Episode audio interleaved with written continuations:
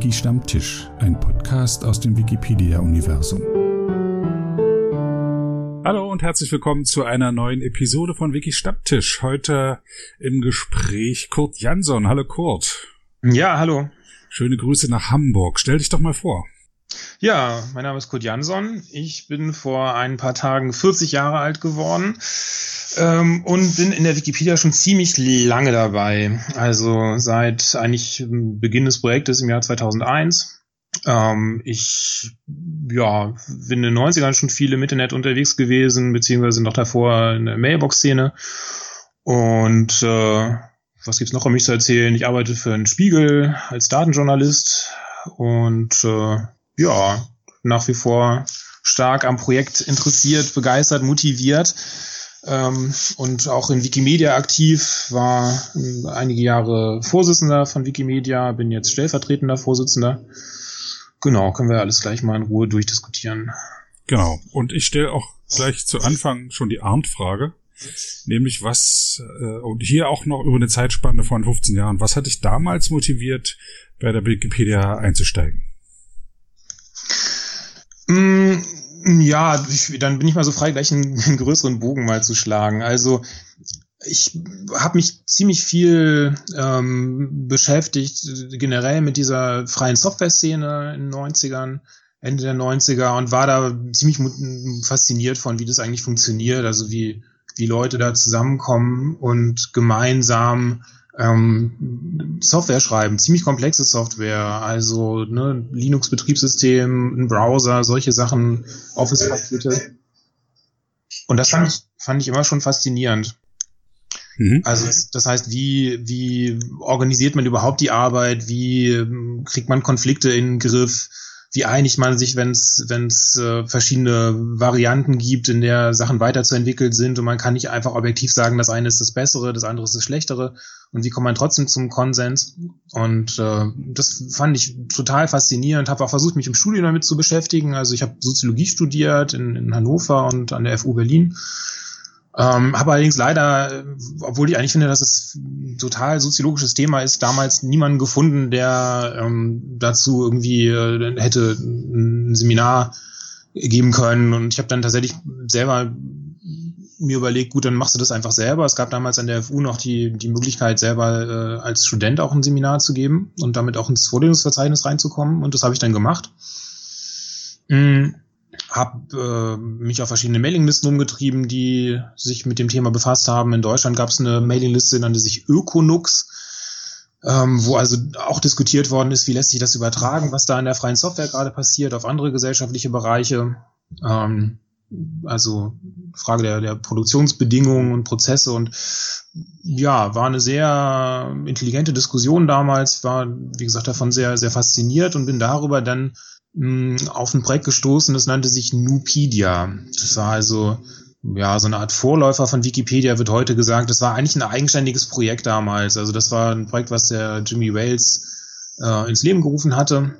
Funktionierte so ähnlich wie so klassische enzyklopädische äh, Projekte. Also das heißt, es äh, gibt da eine Redaktion, es gibt Leute, die Beiträge zuliefern und es gibt einen, ziemlich komplexen äh, Review-Prozess, durch den dann solche Beiträge durchgeschleust werden.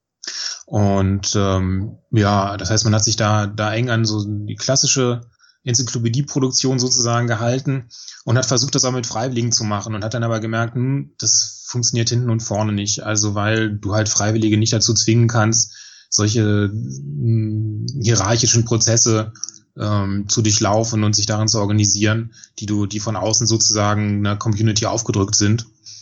Und das heißt, es war ein großes Projekt damals, also vor allem in englischer Sprache. Es gab einen, einen kleinen deutschsprachigen Ableger auch, wo unter anderem ja auch der, der Magnus Manske aktiv gewesen ist, den du, glaube ich, schon mal in einem Podcast hattest.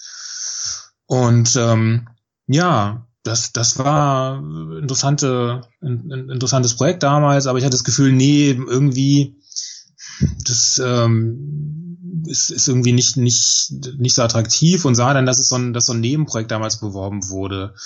Ja, ein, ein Spaßprojekt stand in der deutschsprachigen Nupedia-Ausgabe.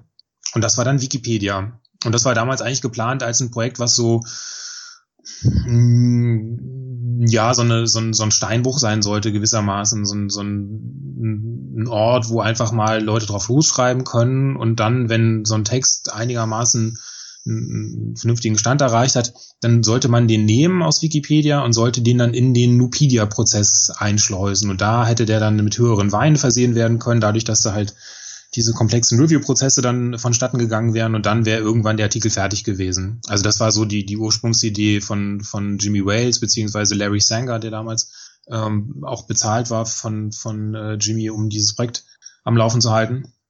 Und ähm, ja, irgendwie hat man aber relativ schnell gemerkt, so, okay, Wikipedia ist eigentlich mehr als nur so ein, so ein Ort, wo Leute mal Textentwürfe abladen können, sondern ziemlich schnell war klar, Wikipedia ist eigentlich das spannende Projekt. Das Projekt, wo Leute mh, hm, diesen Freiraum haben, sich selbst zu organisieren, sich selbst Regeln zu geben, viel zu diskutieren und äh, sich irgendwann einig zu werden, wie in welchem Modus man eigentlich halt diese diese Produktion äh, laufen lassen will.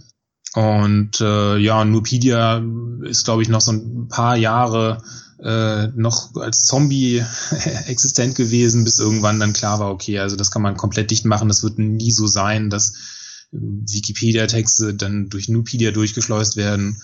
Ähm, und äh, das wurde dann eingestellt. Wobei ich ehrlich gesagt die, die, die Grundidee schon, schon weiterhin faszinierend finde. Also ob, ich, ich bin selber nicht überzeugt davon, dass Wikipedia jetzt das Ende der, der, der, der, der, des enzyklopädischen Prozesses sozusagen ist, sondern ich könnte mir durchaus vorstellen, dass, dass wir auch im Projekt irgendwann mal wieder über Review-Prozesse sprechen. Es gab vor vielen Jahren mal einen, einen Vorstoß, ähm, da auch äh, in der Software eine Implementation vorzunehmen, über die man zum Beispiel hätte auch feststellen können, dass ein bestimmter Artikel so ein, so ein Review-Prozess durchlaufen hat, der aber so wahrscheinlich sehr anders aussehen würde, als damals man sich das in Nupedia überlegt hatte. Aber das finde ich, die Idee finde ich nicht, finde ich, finde ich gar nicht so unattraktiv zu sagen, okay, es gibt einen Stand von einem, von einem Wikipedia-Artikel, der ähm, von Fachleuten gegengecheckt worden ist, ob jetzt im Projekt selber oder extern vom Projekt, keine Ahnung. Mm, und man als Leser dann die Auswahl hat und sagen kann, okay, ich möchte jetzt einen bestimmten Wikipedia-Artikel lesen, der äh, halt geprüft ist, äh, oder ich möchte den aktuellen Stand sehen. Ähm, das finde ich nach wie vor eine, eine, einen spannenden Gedanken. Naja, jedenfalls also zurück zu, zu, zu den Anfangstagen. Ich bin halt dann auf Wikipedia gestoßen und äh, bin hängen geblieben und hab, fand es halt von Anfang an super faszinierend. Also einfach dieses, man muss nicht einen HTML-Editor starten, um, um irgendwie eine Webseite zu gestalten, da Texte reinzuschreiben, sich Webspace suchen, das speichern, hochladen, veröffentlichen, sondern ne, dieses, dieses einfache, ich drücke auf den Knopf bearbeiten, ich nehme eine Änderung vor, ich speichere den und das, das steht im Netz, war der, der totale Kick damals für mich so und, und eigentlich die, die, die, die Faszination, weswegen ich erst dabei geblieben bin. Du, warst du direkt an der Nupedia beteiligt? Ähm, ich, an Nupedia war ich nicht beteiligt. Ich habe mich auf die Mailingliste eingeschrieben. Ähm, die Nupedia-Mailingliste, aus der später dann also die vor allem die deutschsprachige, aus der später dann die Wikipedia-Mailingliste äh, geworden ist. Die haben wir dann einfach umbenannt. Und äh, genau, und da habe ich Diskussionen verfolgt, also von besagtem Magnus Manske, dann ähm, gab es jemand, äh, Rainer Zenz, der auch äh, lange in, in der deutschsprachigen Wikipedia sehr aktiv gewesen ist und in der Berliner Community. Und ähm, Genau, und dann habe ich mich halt umgesehen, was es in der deutschen Wikipedia schon so gab. Die Mailingliste war übrigens in der Anfangszeit oder nicht nur in der Anfangszeit, sondern auch viele, viele Jahre ein ganz wichtiges Instrument, wo so übergreifende ähm, Prozesse diskutiert worden sind, übergreifende, projektübergreifende Fragen. Ähm, die ist leider irgendwann eingeschlafen. Ähm, und naja, dann gab es ja danach dann so einen Ort, äh, hat man dann auch Fragen zu Wikipedia, dann äh, so Projekt Fragen diskutiert. Mittlerweile ist es irgendwie die Diskussionsseite vom Kurier geworden, habe ich das Gefühl, wo so wichtige oder semi-wichtige Fragen angesprochen werden, aber leider nicht das Klima herrscht, um das zu einem, zu einem produktiven Ende hoffe ich zu, zu bringen. Also das ist so ein bisschen verloren gegangen. Das ist so ein, gehört zu den wenigen Sachen, denen ich aus der Anfangszeit noch nachtraue, dass man einen Ort hatte, wo man wirklich über das, das große Ganze äh, diskutieren konnte und auch wusste, dass alle ähm, Regulars, also alle Community-Mitglieder, die, die, die so zur Kern-Community gehören, auch mitlesen und mitdiskutieren. Mhm, genau. Und in Wikipedia selber sah es damals noch relativ übersichtlich aus. Also wir hatten Artikel, ich weiß noch, dass ähm, wir äh, einen Benutzer Sonic hatten, der hat äh, zur Frühgeschichte des Hollywood-Kinos äh, damals viel geschrieben, also 1910er, 1920er Jahre. Ähm, total tolle Artikel. Ich weiß nicht, ehrlich gesagt, ob er, ob das, äh, ob er sich damit wissenschaftlich beschäftigt hatte oder, oder wo das herkam. Ähm, dann gab es einen Benutzer, Stefan Rübo, der hat über Systemtheorie sehr viel geschrieben, also vor allem der, der Prägung von Niklas Luhmann. Aber sehr viel mehr gab es dann schon nicht. Also dann gab es noch ein paar sehr, sehr, sehr kurze Artikel. Ja, gab den, den berühmten Artikel zur Nordsee, also der häufig als der, der erste Wikipedia-Artikel gehandelt wird, aber nur aus, ich weiß nicht, ein oder zwei Sätzen bestand. Und ähm, ja, Artikel zu, zu einzelnen Regisseuren, wo dann ein, zwei Filme aufgeführt waren und so, aber alles sehr, sehr übersichtlich. Ähm, also vieles in einem Stand, wo heute wahrscheinlich sofort man hingehen würde und sagen würde, ja, das ist kein Artikel, das wird jetzt erstmal wieder gelöscht.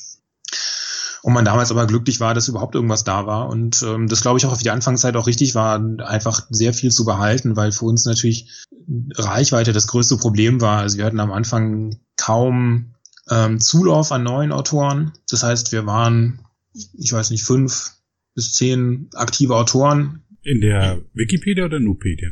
Wikipedia. In Wikipedia. Mhm. In Wikipedia. Um, also ich rede jetzt so von, vom, vom Jahr 2001, 2002. Ähm, es gab manchmal Tage, an denen ist gar nichts passiert. Ne, an den meisten Tagen sind so 10, 20, vielleicht 30 Artikel bearbeitet worden. Und, ähm, und unser Problem war, wie gesagt, Reichweite. Das heißt, ähm, im, im deutschsprachigen Raum kannte das, das Projekt niemand. Also ich rede das sowieso nur von der deutschsprachigen Community. Ne? Die englischsprachige, die sah sehr anders aus. Da gab es viel, viel, viel mehr Aktive, da gab es viel mehr Artikel. Hm, die hatten das Glück, dass sie viele, viele Leute von dem Nupedia-Projekt rüberziehen konnten, also die dann einfach schnell abgewandert sind. Ähm, aber da das, das deutsche Nupedia-Projekt sehr übersichtlich war, ähm, haben, konnten wir da wenig von profitieren. Es gab quasi keine Presseberichterstattung im deutschsprachigen Raum zum Projekt. Und das heißt, wir waren A, darauf angewiesen, dass ab und zu mal über Google oder Alta Vista oder Demods oder so uns jemand findet. Also gab ja damals mehr als, als nur Google ähm, oder Yahoo. Ne, das, äh, also, ne, weiß nicht, ob die, ob das, ob das jeder weiß überhaupt von den Zuhörern, ne? Also vor, bevor das so äh, diese Suchmaschinen gab, über die man einfach alles durchsuchen konnte, wie halt Google oder Bing, wurde ja ganz viel damals über so Webkataloge gearbeitet. Das heißt, man hatte so eine Art hierarchisches System, ähm, mit Unter- und Unter- und Unter-Unterthemen und äh, dort gab es dann Leute, die immer Webseiten zu bestimmten Themen zugeordnet haben von Hand. Und man konnte sich da dann so durchnavigieren. Das äh, gab es von Yahoo, das gab es auch in der freien Version ähm, als DMOZ, als Open Directory Project hieß es damals, glaube ich. Und äh, genau, das hat damals eine große Rolle gespielt. Das äh, ist äh, heute nicht mehr relevant, aber ähm, naja, und da haben, haben wir versucht, halt auch Artikel unterzubringen, ähm, dass, dass Leute halt darüber auf, auf uns aufmerksam werden und äh, ja, ab und zu mal aus einem Leser dann vielleicht ein aktiver Autor auch wird. Und ich habe dann irgendwann begonnen, äh, Pressemitteilungen zu schreiben, wovon ich keine Ahnung hatte. Also ich habe tatsächlich mir das dann erstmal angelesen, was ist, wie sieht es überhaupt, also wie macht man überhaupt Pressearbeit? Okay, also Pressemitteilung ist ein, ein Faktor und dann habe ich mich halt hingesetzt und habe äh, die ersten Pressemitteilungen geschrieben und versucht, die äh, rauszuschicken an, an, an zum Teil so, so Special Interest Seiten, also Heise-Ticker gab es damals ja schon und da gab es auch dann so Seiten, die sich mit freier Software mehr beschäftigt haben. Äh, prolinux.de war, glaube ich, eine. Und äh, genau, und habe da einfach Artikel eingereicht und, äh, und versucht darüber halt äh, Aufmerksamkeit fürs Projekt zu generieren. Und ja, und irgendwann hat es dann auch funktioniert. Ne? Also irgendwann hatten wir die erste Meldung auf Heise, irgendwann hatten wir die erste Meldung auf Spiegel Online, irgendwann waren wir dann auch mal in Tagesthemen zu sehen und dann ging es halt durch die Decke. Ne? Also dann, das war ziemlich komprimiert, würde ich sagen, innerhalb von hm, ein, zwei Wochen äh, damals, wo, wo plötzlich das Projekt eine riesen Aufmerksamkeit erfahren hat und sehr, sehr, sehr viele neue Autoren in der Zeit äh, zu uns gekommen sind und äh, auch erstaunlich viele aus der Zeit auch immer noch aktiv sind. Nee, aber äh, nochmal zurück zu deiner Motivation. Also überhaupt, dass du nach dem Nupedia gesucht hast, äh, da ging es ja, ging es da um freies Wissen bei der Nupedia? Da ging es um freies Wissen, genau. Die hatten auch eine, eine freie Lizenz. Ich glaube, dass es auch die äh, GNU Free Documentation License gewesen ist. Äh, also, also das passte so in dein Weltbild und in dein Interesse, deine Interessen. Deswegen hast du das äh, Absolut, absolut. Also das, ich, ich ja, verstehe mich sowieso als ein, als ein linksdenkender Mensch, was auch immer das jetzt ganz genau bedeutet, aber so eine gewisse Skepsis gegenüber den, den kapitalistischen Produktionsprozessen hatte ich damals schon und habe mich einfach gefragt, so was ist das, ist das der einzige Modus, in dem man, in dem man Dinge organisieren kann, also das, organisieren kann, dass, dass, dass Neues entsteht, dass Bedürfnisse befriedigt werden oder kann es dann daneben noch ganz andere, andere Modi geben. Und, ähm, und da war einfach, äh, sage ich mal, nach den ähm, ganz, ganz großen Entwürfen, die ja, die ja dann äh, spätestens Ende der 80er Jahre äh, nicht mehr, nicht mehr diskutabel gewesen sind, war das so das erste neue Ding, was aufgetaucht ist, wo man sich gefragt hat, okay, was, was, was ist das? Warum machen Leute das? Warum setzen sich Leute zusammen und, und, und schreiben einfach Software aus einem, aus einem inneren Antrieb heraus, ohne dass sie dafür Geld bekommen, ohne dass sie dafür Vorgaben bekommen, wie sie das zu tun haben, mm, sondern machen das in kleinen Projekten, machen das zum Teil in sehr, sehr großen Projekten. Ähm, und das ist eine Sache, die mich auch bis heute fasziniert. Also ich, ich glaube, ich bin, also ich, ich sag mal so, ich glaube, damals hat, war die Frage so, lässt sich das auf, auf ganz, ganz viele Bereiche übertragen. Ich wäre heute wahrscheinlich ein bisschen zurückhaltender, würde sagen, okay, es gibt, glaube ich, eine Reihe gesellschaftliche Bereiche, wo, wo man damit mal experimentieren könnte, aber ähm, glaube jetzt nicht, dass das sozusagen die, die Lösung ist, wie, wie, wie in, in 100 oder 200 Jahren generell irgendwie Produktionsprozesse laufen werden. Aber ich glaube, es ist ein, ein ganz wichtiger Faktor und auch wichtig, um so ein ähm, ja, wie nennt man das philosophisch, so ein, so, ein, so ein Kontingenzbewusstsein zu erzeugen. Also überhaupt das zu verstehen, dass, dass es andere Möglichkeiten gibt, Dinge zu tun, als, als man sie so klassischerweise mitbekommt. Ähm, also ich habe in der Schule habe ich das nicht gelernt, dass es, dass es sowas gibt wie, wie intrinsische Motivation, sondern man kommt irgendwo aus der Schule raus und hat das Gefühl, okay, also Leute arbeiten, Leute kriegen Geld dafür, deswegen machen sie das und dann gibt's daneben noch das Privatleben, das funktioniert irgendwie anders, aber ich, ich fand's ich fand's faszinierend und finde es bis heute faszinierend. Es ist nicht so, dass ich, dass ich jetzt sagen könnte, ich habe verstanden, wie das funktioniert. Ich glaube, es gibt mittlerweile auch in dieser ganzen freie Softwarewelt ziemlich komplexe Strukturen, auch wenn man sich anguckt, ähm, wie welche Rolle Unternehmen auch spielen. Ne? Das ist also ein bisschen, man gibt sich da falschen Illusionen hin, wenn man sagt, das ist also eine rein ehrenamtlich organisierte Geschichte, sondern natürlich spielen, spielen große Softwarekonzerne da auch eine sehr wichtige Rolle. Ähm, aber ich finde diese Balance, dieses, mh, hm, man selber nimmt was von den, von diesen Projekten und man ist aber gezwungen, auch was zurückzugeben. Und nicht nur gezwungen durch, durch freie Lizenzen, sondern äh, einfach, wenn man selber einen Nutzen, ob jetzt als Individuum oder als, als großer Konzern darin sieht, ähm, dass, dass diese Projekte prosperieren ähm, und man selber dann auch wieder was, was äh, davon zurückbekommt.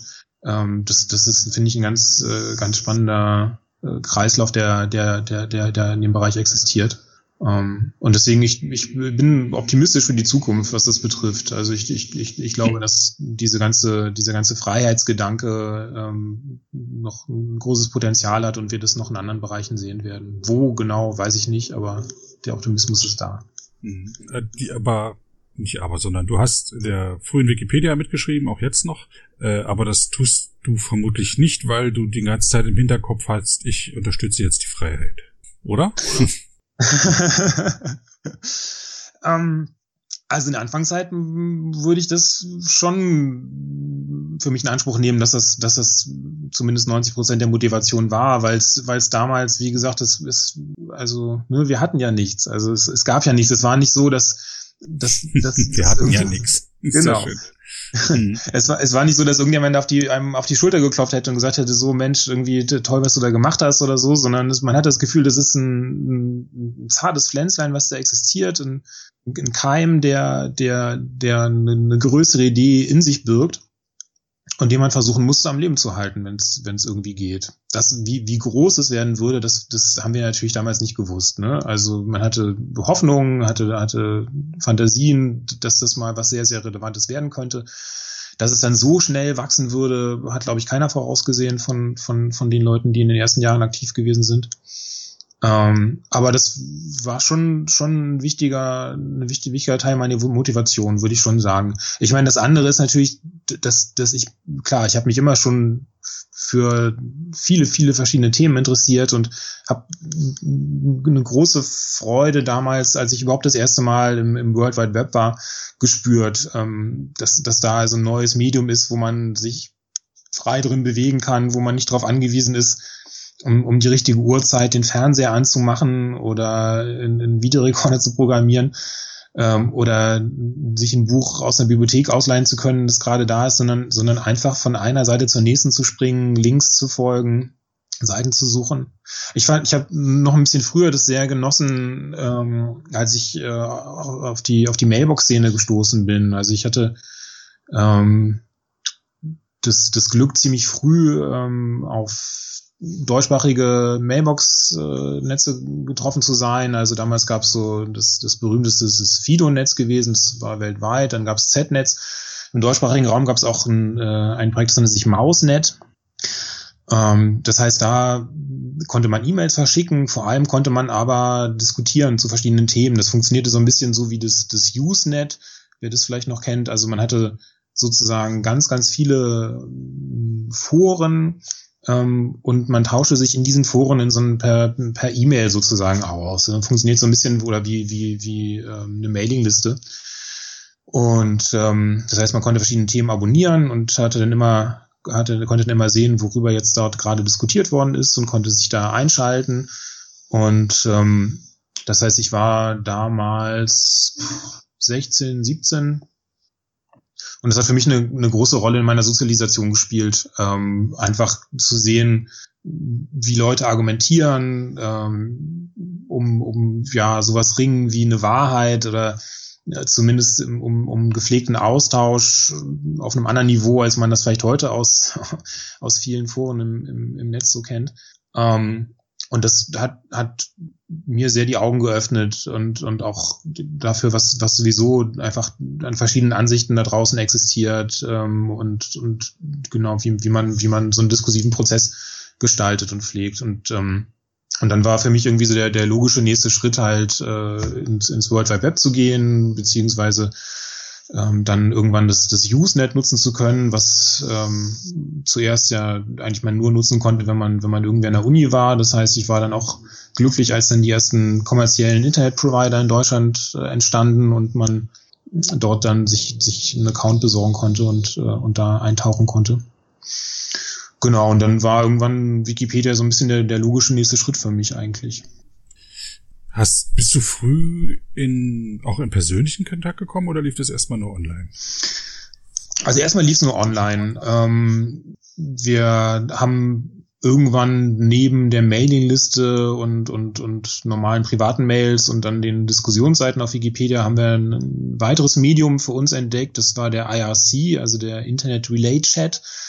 Ähm, auch, auch mittlerweile antiquierte Technik in Zeiten von Slack und Co., aber das war für uns, hat es eine ganz wichtige Rolle am Anfang gespielt. Es gibt, existiert ja immer noch eine Reihe von, von, von Channels, in denen also live miteinander gechattet wird in einem Wikipedia beziehungsweise Wikimedia äh, Community-Raum, aber das spielt, glaube ich, heute nicht mehr so eine große Rolle, wie das, wie das früher eine Zeit lang war. Also damals war das so, dass einfach viele von den Aktiven permanent ein, ein weiteres Fenster auf ihrem Computer offen hatten und äh, dort miteinander gechattet haben, während sie in Wikipedia aktiv gewesen sind. Das heißt, dort konnte man dann, wenn es irgendwo einen Konflikt gab, mal schnell die andere Leute darauf aufmerksam machen und sagen, hier, wir bräuchten da mal irgendwie eine, eine weitere Meinung oder wenn, wenn irgendwo Vandalismus gewesen ist, ähm, konnte man schnell mal einen Administrator darauf aufmerksam machen. Ähm, und naja, und dann hat es natürlich eine ganz große Rolle fürs, fürs soziale Sein überhaupt gespielt. Also, dass man wirklich als Community sich verstanden hat, sich ausgetauscht hat, auch über private Sachen geredet hat und einfach stärker zusammengewachsen ist. Ähm, irgendwann gab es dann das erste Treffen ich könnte sogar sein, dass es, dass es weltweit das erste, erste Treffen sozusagen gewesen ist ähm, von, von, von Wikipedianern und zwar auf dem äh, Chaos Communication Congress. Das war 2002, Ende des Jahres. Und da hatte ich einen, hatte ich einen Vortrag eingereicht. Ähm, ich hatte im, im Jahr vorher war ich auf dem Kongress und hatte das Gefühl, so Mensch, das ist eigentlich ein, ein guter Ort, wo, wo viele Leute rumlaufen, die man für das Projekt begeistern können müsste. Ähm, das heißt, es ist ja, war damals nicht, oder der, der, der Chaos Computer Club war ja nie ein reiner Hacker-Club jetzt im, im engsten Sinne, sondern immer ja auch ein Netzkultur-Club, also ähm, ein Club, wo, wo Leute sich zusammengeschlossen haben, über, über neue Techniken geredet haben, neue Projekte miteinander entwickelt haben und ähm, einfach sehr, sehr aufgeschlossen waren. Und da dachte ich, Mensch, das ist eigentlich Wikipedia, passt ja eigentlich ziemlich, müsste ja ziemlich gut reinpassen, habe dann einen, einen Vortrag eingereicht und ähm, habe dann auf dem 19C3, also wie gesagt 2002, ähm, den, den ersten Vortrag zu Wikipedia gehalten. War damals ein bisschen nervös, weil ich dachte, oh je, also ne, ich, ich will hier zwar schon versuchen, neue Leute ins Projekt reinzuholen, aber hier sind natürlich auch schon so richtige Hacker, so, ne, nicht, dass die jetzt irgendwie aus Spaß da irgendwas kaputt machen. Das war natürlich nicht der Fall. Also das, dem Projekt ist zwar mit Wohlwollen begegnet worden auf dem Kongress, es war aber auch nicht so, dass es jetzt am nächsten Tag äh, wir jetzt da groß äh, neue Autoren darüber gewonnen hätten. Ähm, und äh, naja, vielleicht kommen wir später noch auf, auf äh, die, die Relevanzdebatte zu, zu sprechen, ähm, die wir 2009 dann hatten, wo der, der Chaos Computer Club auch eine Rolle gespielt hat. Auf jeden Fall in der Zeit ich glaube, die haben, die haben uns, haben uns gemocht und äh, haben uns so ein bisschen auch als, als äh, Fleisch von ihrem Fleisch irgendwie gesehen, aber jetzt nicht so, dass, dass da jetzt äh, groß äh, direkter Austausch stattgefunden hätte. Es gibt sogar noch eine Audioaufnahme von diesem Vortrag. Ach, ehrlich? Gerade entdeckt, ja. Ach du meine Güte. Ich pack das mal in die Shownotes. Oh je, oh je. Ja, ich, das ist, es war tatsächlich, ich glaube, es war eine ziemlich stottrige Angelegenheit, muss ich da äh, an der Stelle vielleicht eine kleine, kleine Warnung aussprechen. Zu also spät. es war mir erst, ja, nee, ist okay, es ist ja, ist ja total, total schön, glaube ich, solch, also ich freue mich immer, wenn ich auf so alte Relikte irgendwie st stoße. Aber ähm, klar, so das war mein erster Vortrag überhaupt irgendwie vor vor vielen Leuten und der erste zu Wikipedia. Das heißt, ich glaube, die erste Viertelstunde ist so ein bisschen schwer, schwer zu ertragen. Danach wird es, glaube ich, ein bisschen angenehmer. Aber ähm, genau, aber es waren, also es waren interessierte Fragen, das weiß ich noch. Und ähm, ich hatte danach dann auch einen kleinen Workshop noch angeboten, wo auch noch eine Handvoll Leute dann dazugekommen sind. Ähm, und ich habe das nicht alleine gemacht, sondern da war die Benutzerin äh, Elian dabei, die Elisabeth Bauer, die später auch äh, wissenschaftlich zu Wikipedia geforscht hat, mit dem Stegbauer zusammen. Und ähm, genau, und, äh, und der Jakob Voss äh, ist dazu gekommen, äh, Bibliothekar und äh, ja, auch ein früher Gönner des Projekts. Mhm. Und das war, war das erste Mal, dass wir so aufeinander gestoßen sind, nachdem wir vorher uns eigentlich nur per Chat und, und Mail ausgetauscht hatten. Und äh, ja, spannendes Erlebnis. Also das ähm, keine Ahnung, das ist heute ist das irgendwie normal, dass, dass man Leute, die man irgendwie online kennengelernt hat, dann irgendwann im Real Life äh, trifft. Damals war das total aufregend. Man hatte sich so verschiedene Bilder voneinander gemacht, wie wer wohl ist und äh, ja, und dann gab's den Reality-Check und äh, ganz, ganz, ganz interessant. Und Elian war damals ja, so ein bisschen die, die, die, wir haben ja gesagt, die Mutter von Sjanze. Also die war hatten für die für die Community eine große Rolle gespielt später. Die ähm, hat hat viel hat ein, hat ein ganz ganz tolles Gespür Gespür gehabt, ähm, wie man in Konflikte reingeht, wie man wie man schlichtet, wie man vermittelt und hat sich hat sich einfach auch fürs fürs große Ganze verantwortlich gefühlt. Das heißt, die hat auch irgendwann mal den, den eisernen Besen rausgeholt und ist mal durch diesen ganzen Wikipedia und Hilfe-Namensraum gegangen und hat mal da Texte gekürzt und, und Redundanzen beseitigt und aufeinander abgestimmt und so weiter. Ähm, und ja, einfach äh, in die Hände gespuckt und, und angepackt. Und der Jakob Voss war auch ein ähnlich, ähnlicher, vom, vom Typ her ähnlich, der sehr pragmatisch an Sachen rangegangen ist und ähm, anstatt irgendwie ewig zu diskutieren, bevor mal irgendwas gemacht wird ähm, und, und die Gefahr dann immer da ist, dass irgendwie Sachen, Initiativen auch versanden, hat, hat er häufig einfach gemacht und gesagt, hier, ich äh, bin der Meinung, das ist so und so und wenn ihr das anders seht, dann können wir darüber reden, aber Hauptsache, es ist schon mal was passiert. Also sehr diesem Gedanken, das sei mutig äh, folgend, der ja in Wikipedia zwar immer noch hochgehalten wird, aber ja, ich habe manchmal das Gefühl, ein bisschen halbherziger, weil natürlich irgendwie ein riesen Regelkonvolut existiert und Leute doch häufig dazu tendieren, eher ängstlich zu sein und zu sagen, na ja, also okay, irgendjemand wird da jetzt bestimmt was gegen haben, wenn ich das mache. Ähm, ne, frage ich lieber erstmal und ähm, bevor ich jetzt einfach drauf los drauf losarbeite. Und das ist in, in manchen Stellen sicher richtig, in anderen Stellen führt es halt dazu, dass bestimmte Prozesse, die eigentlich man schon längst hätte mh, hm, auf den Weg hätte bringen können, eigentlich ja immer noch so im, in Limbo sind, also nicht angepackt werden und alle sind der Meinung, keine Ahnung, die Relevanzkriterien sind zu komplex und zu, zu unübersichtlich, aber keiner traut sich zum Beispiel daran, damit, da, da, da mit einem, einem neuen Vorschlag einfach mal loszulaufen. Und äh, es gibt ja die, die Meinungsbilder, die dann eingeholt werden müssen, die natürlich wichtig sind, um bestimmte Prozesse zu legitimieren.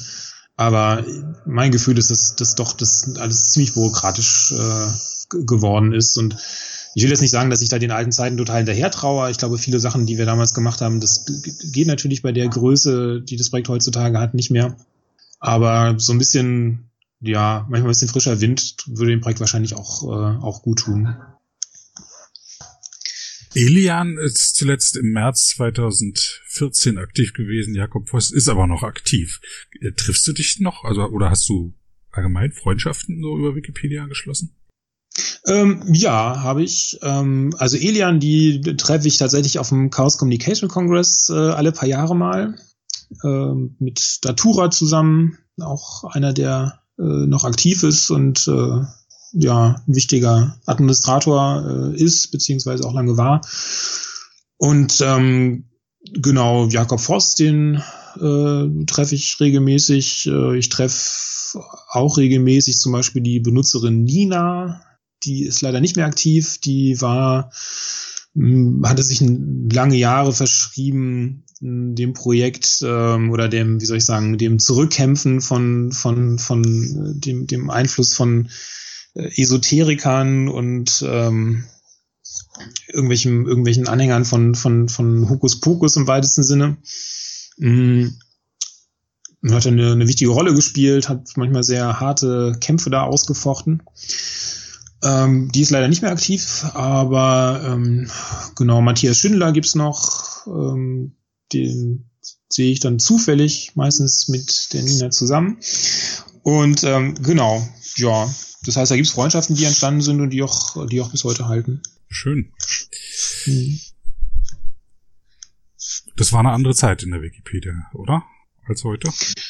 Ja, ach, weiß ich, ich, keine Ahnung. Ich will jetzt hier nicht so, nicht so nostalgisch rüberkommen. Also wie gesagt, ich, ich, ich mochte die, die Anfangszeit sehr, weil einfach viel Prozesse wir uns einfach ausgedacht haben. Also, ne, wir, wir, die, die, die Frage so, was, was macht man jetzt, wenn es irgendwo einen Konflikt gibt?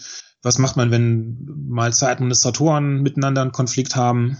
Mhm wie soll ein Artikel aufgebaut sein, ne? wie sieht eine klassische Bio, ein klassischer biografischer Artikel zum Beispiel aus, ähm, wie, wie organisiert man sich in thematischen Einheiten, also sprich, was, was ist eigentlich eine Redaktion? Oder früher ähm, gab es äh, Wiki-Projekte, nannten wir die, die haben eine, eine, noch vor den Redaktionen eine, eine große Rolle gespielt ähm, dann die Portale, die irgendwann kamen und so weiter. Also das, das war einfach eine schöne Phase, wo man einfach so, so ne, am, am, am, am, auf dem, am leeren Blatt irgendwie saß und einfach mal drauf losmalen konnte mit mehreren Leuten und, und man sich überlegt hat, okay, wie, wie organisieren wir uns?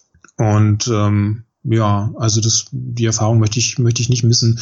Es ist eigentlich auch nicht so, dass ich jetzt denke, so damals war so die, die gute Zeit und, und, und, und heute ist es, sei das anders. Also ich bin nach wie vor sehr fasziniert vom Projekt. Ich bin als auch andersrum gesagt von der Komplexität des Projekts auch sehr fasziniert.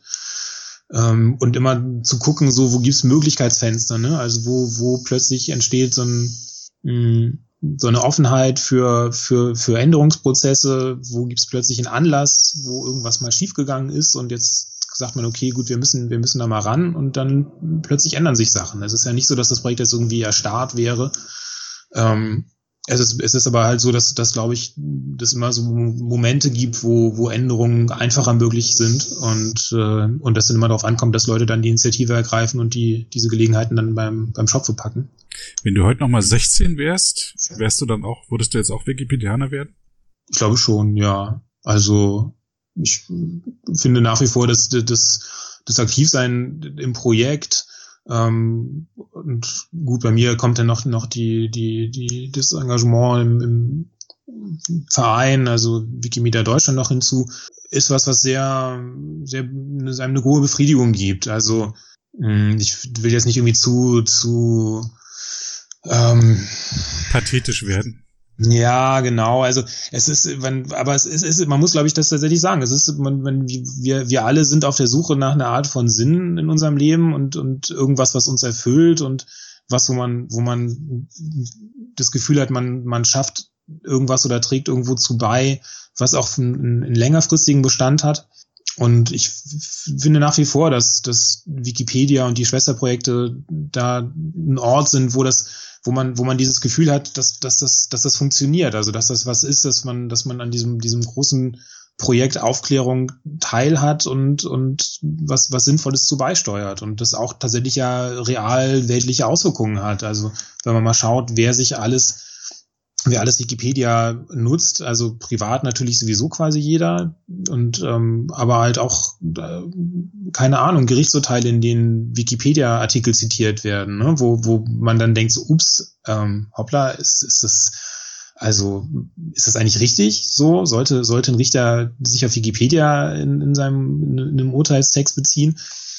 Ähm, ich glaube, man kann das machen. Ne? Also wenn es darum geht, ähm, zum Beispiel zu verstehen, was sich hinter bestimmten Begrifflichkeiten verbirgt, ähm, ist Wikipedia in vielen Fällen die beste Quelle, die es da draußen gibt.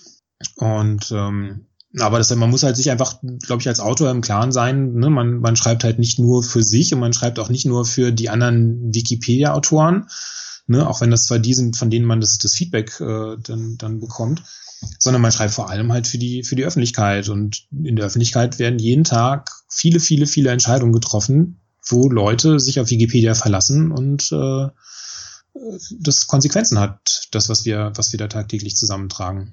Und äh, das ist natürlich, wenn man sich das tagtäglich ver, vergegenwärtigt, wäre das, glaube ich, eine ziemliche Bürde. Aber ich glaube, das ist eine Sache, die man auch nicht, nicht verdrängen darf, dass wir eine Verantwortung auch unseren Lesern gegenüber haben, auch einigermaßen einen Qualitätsstandard durch den gesamten Artikelbestand zu halten. Du hast ja dich äh, nicht auf Wikipedia beschränkt, sondern noch an anderen Projekten teilgenommen, beziehungsweise auch eigene Projekte gestartet.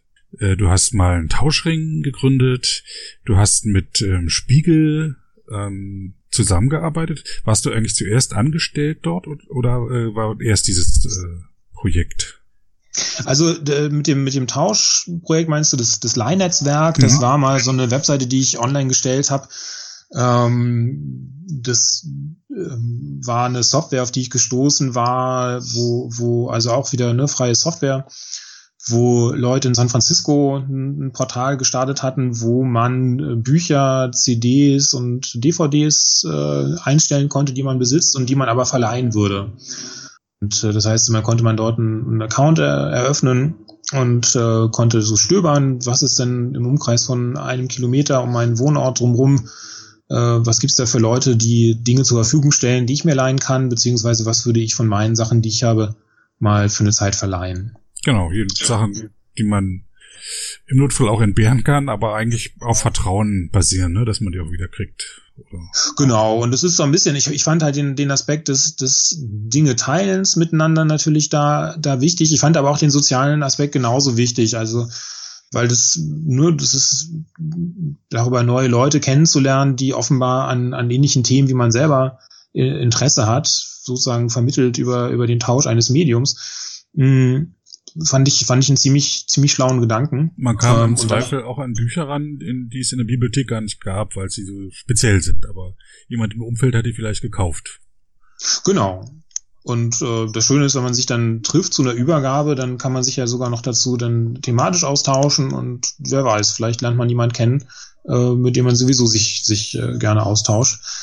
Und das war so ein bisschen der, der Gedanke dahinter und ich fand es, fand es faszinierend. Äh, wie gesagt, man konnte das auch lokal dann eingrenzen, äh, die, die, die Treffer, die man bekam. Und dachte, Mensch, das äh, wäre eigentlich mal was für einen deutschsprachigen Raum. Dann habe ich mich hingesetzt, habe die Software übersetzt und, äh, und habe dann die, die Webseite online gestellt, äh, leinetzwerk.de. Und äh, genau, und da gab's eine Reihe Leute, die, die dann da Accounts eröffnet haben und, und Medien eingestellt haben. Du hast mir im Vorgespräch gesagt, du hast selber da, glaube ich, auch einen Account dann eröffnet. Genau, ich habe auch Sachen verliehen, auch eine DVD verlustig gegangen. Äh, ich hatte jemand in Dresden, der dann plötzlich verzogen war, aber insgesamt hatte ich, äh, bin ich, habe ich in, äh, bin ich an DVDs gekommen, die sonst schwer aufzutreiben gewesen wären. So englischsprachiges Zeug und so.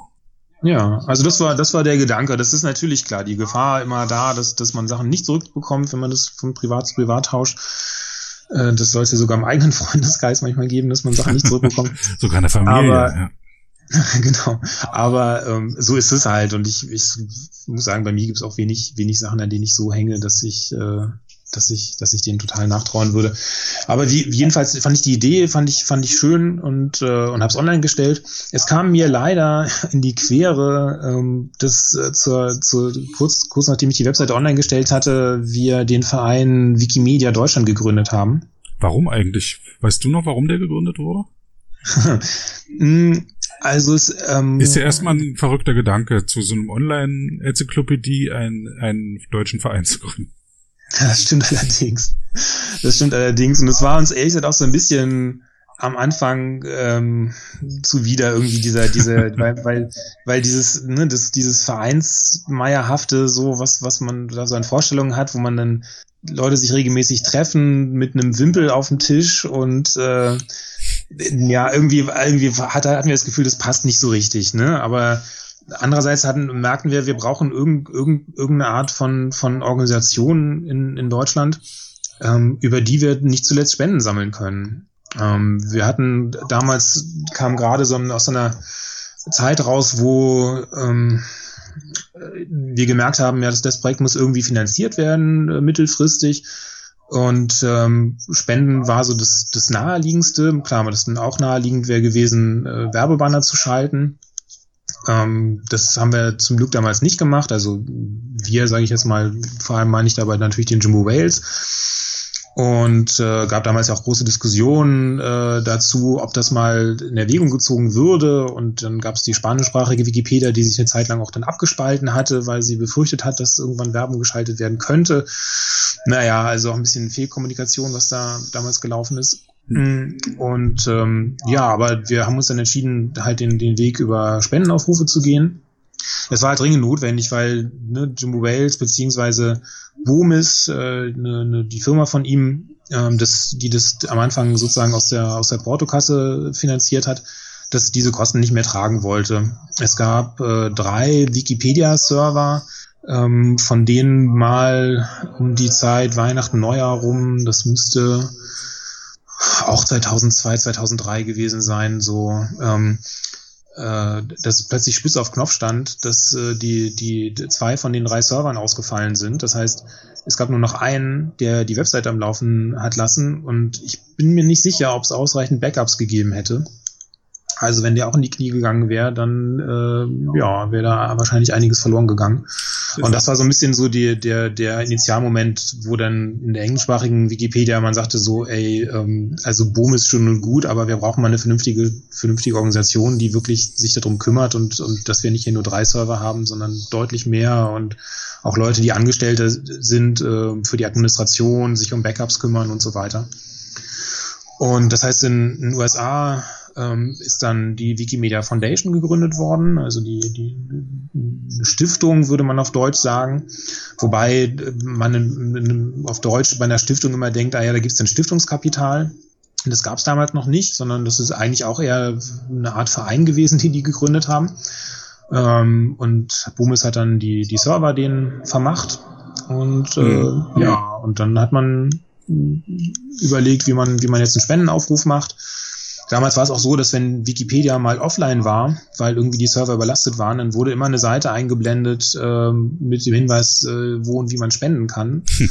Und es war damals ein ganz, äh, ganz relevante äh, ganz relevanter Teil. Also heute kennt man das ja quasi gar nicht mehr, dass Wikipedia irgendwie offline ist. Und damals war das aber so, dass ne, automatisch die Leute dann gerade dann, wenn man gemerkt hat, okay, also wir haben wieder zu wenig äh, Kapazität, äh, was die Server angeht, dann wieder das gesehen haben, oh je, also okay, man sollte mal was spenden, damit wieder neue Server gekauft werden können. Und das ging dann irgendwann halt über in diese Spendenaufrufe, die es ja bis heute gibt, der jetzt auch aktuell ja am Laufen ist, ähm, wo man dann immer November, Dezember eingeblendet bekommt, äh, dass äh, also Wikimedia äh, Geld braucht zur, zur Finanzierung von Hardware, Infrastruktur, aber auch natürlich Leuten, die angestellt sind, die die Software weiterentwickeln, die äh, die Server administrieren, die aber auch solche Sachen machen wie Öffentlichkeitsarbeit, äh, wie sich um äh, Presseanfragen zu kümmern, sich um juristische Auseinandersetzungen zu kümmern. Also Dinge, die auch so, glaube ich, nach außen häufig gar nicht so sichtbar sind. Also ne, es gibt also natürlich gibt's Abmahnungen, die die Wikimedia Foundation erreichen. Es gibt Abmahnungen auch, die den deutschen Verein erreichen oder vor allem in der Vergangenheit erreicht haben, bis wir dann irgendwann mal gerichtlich ausgefochten haben, äh, das klargestellt war, Wikimedia Deutschland haftet also nicht äh, unmittelbar für, für Inhalte in Wikipedia.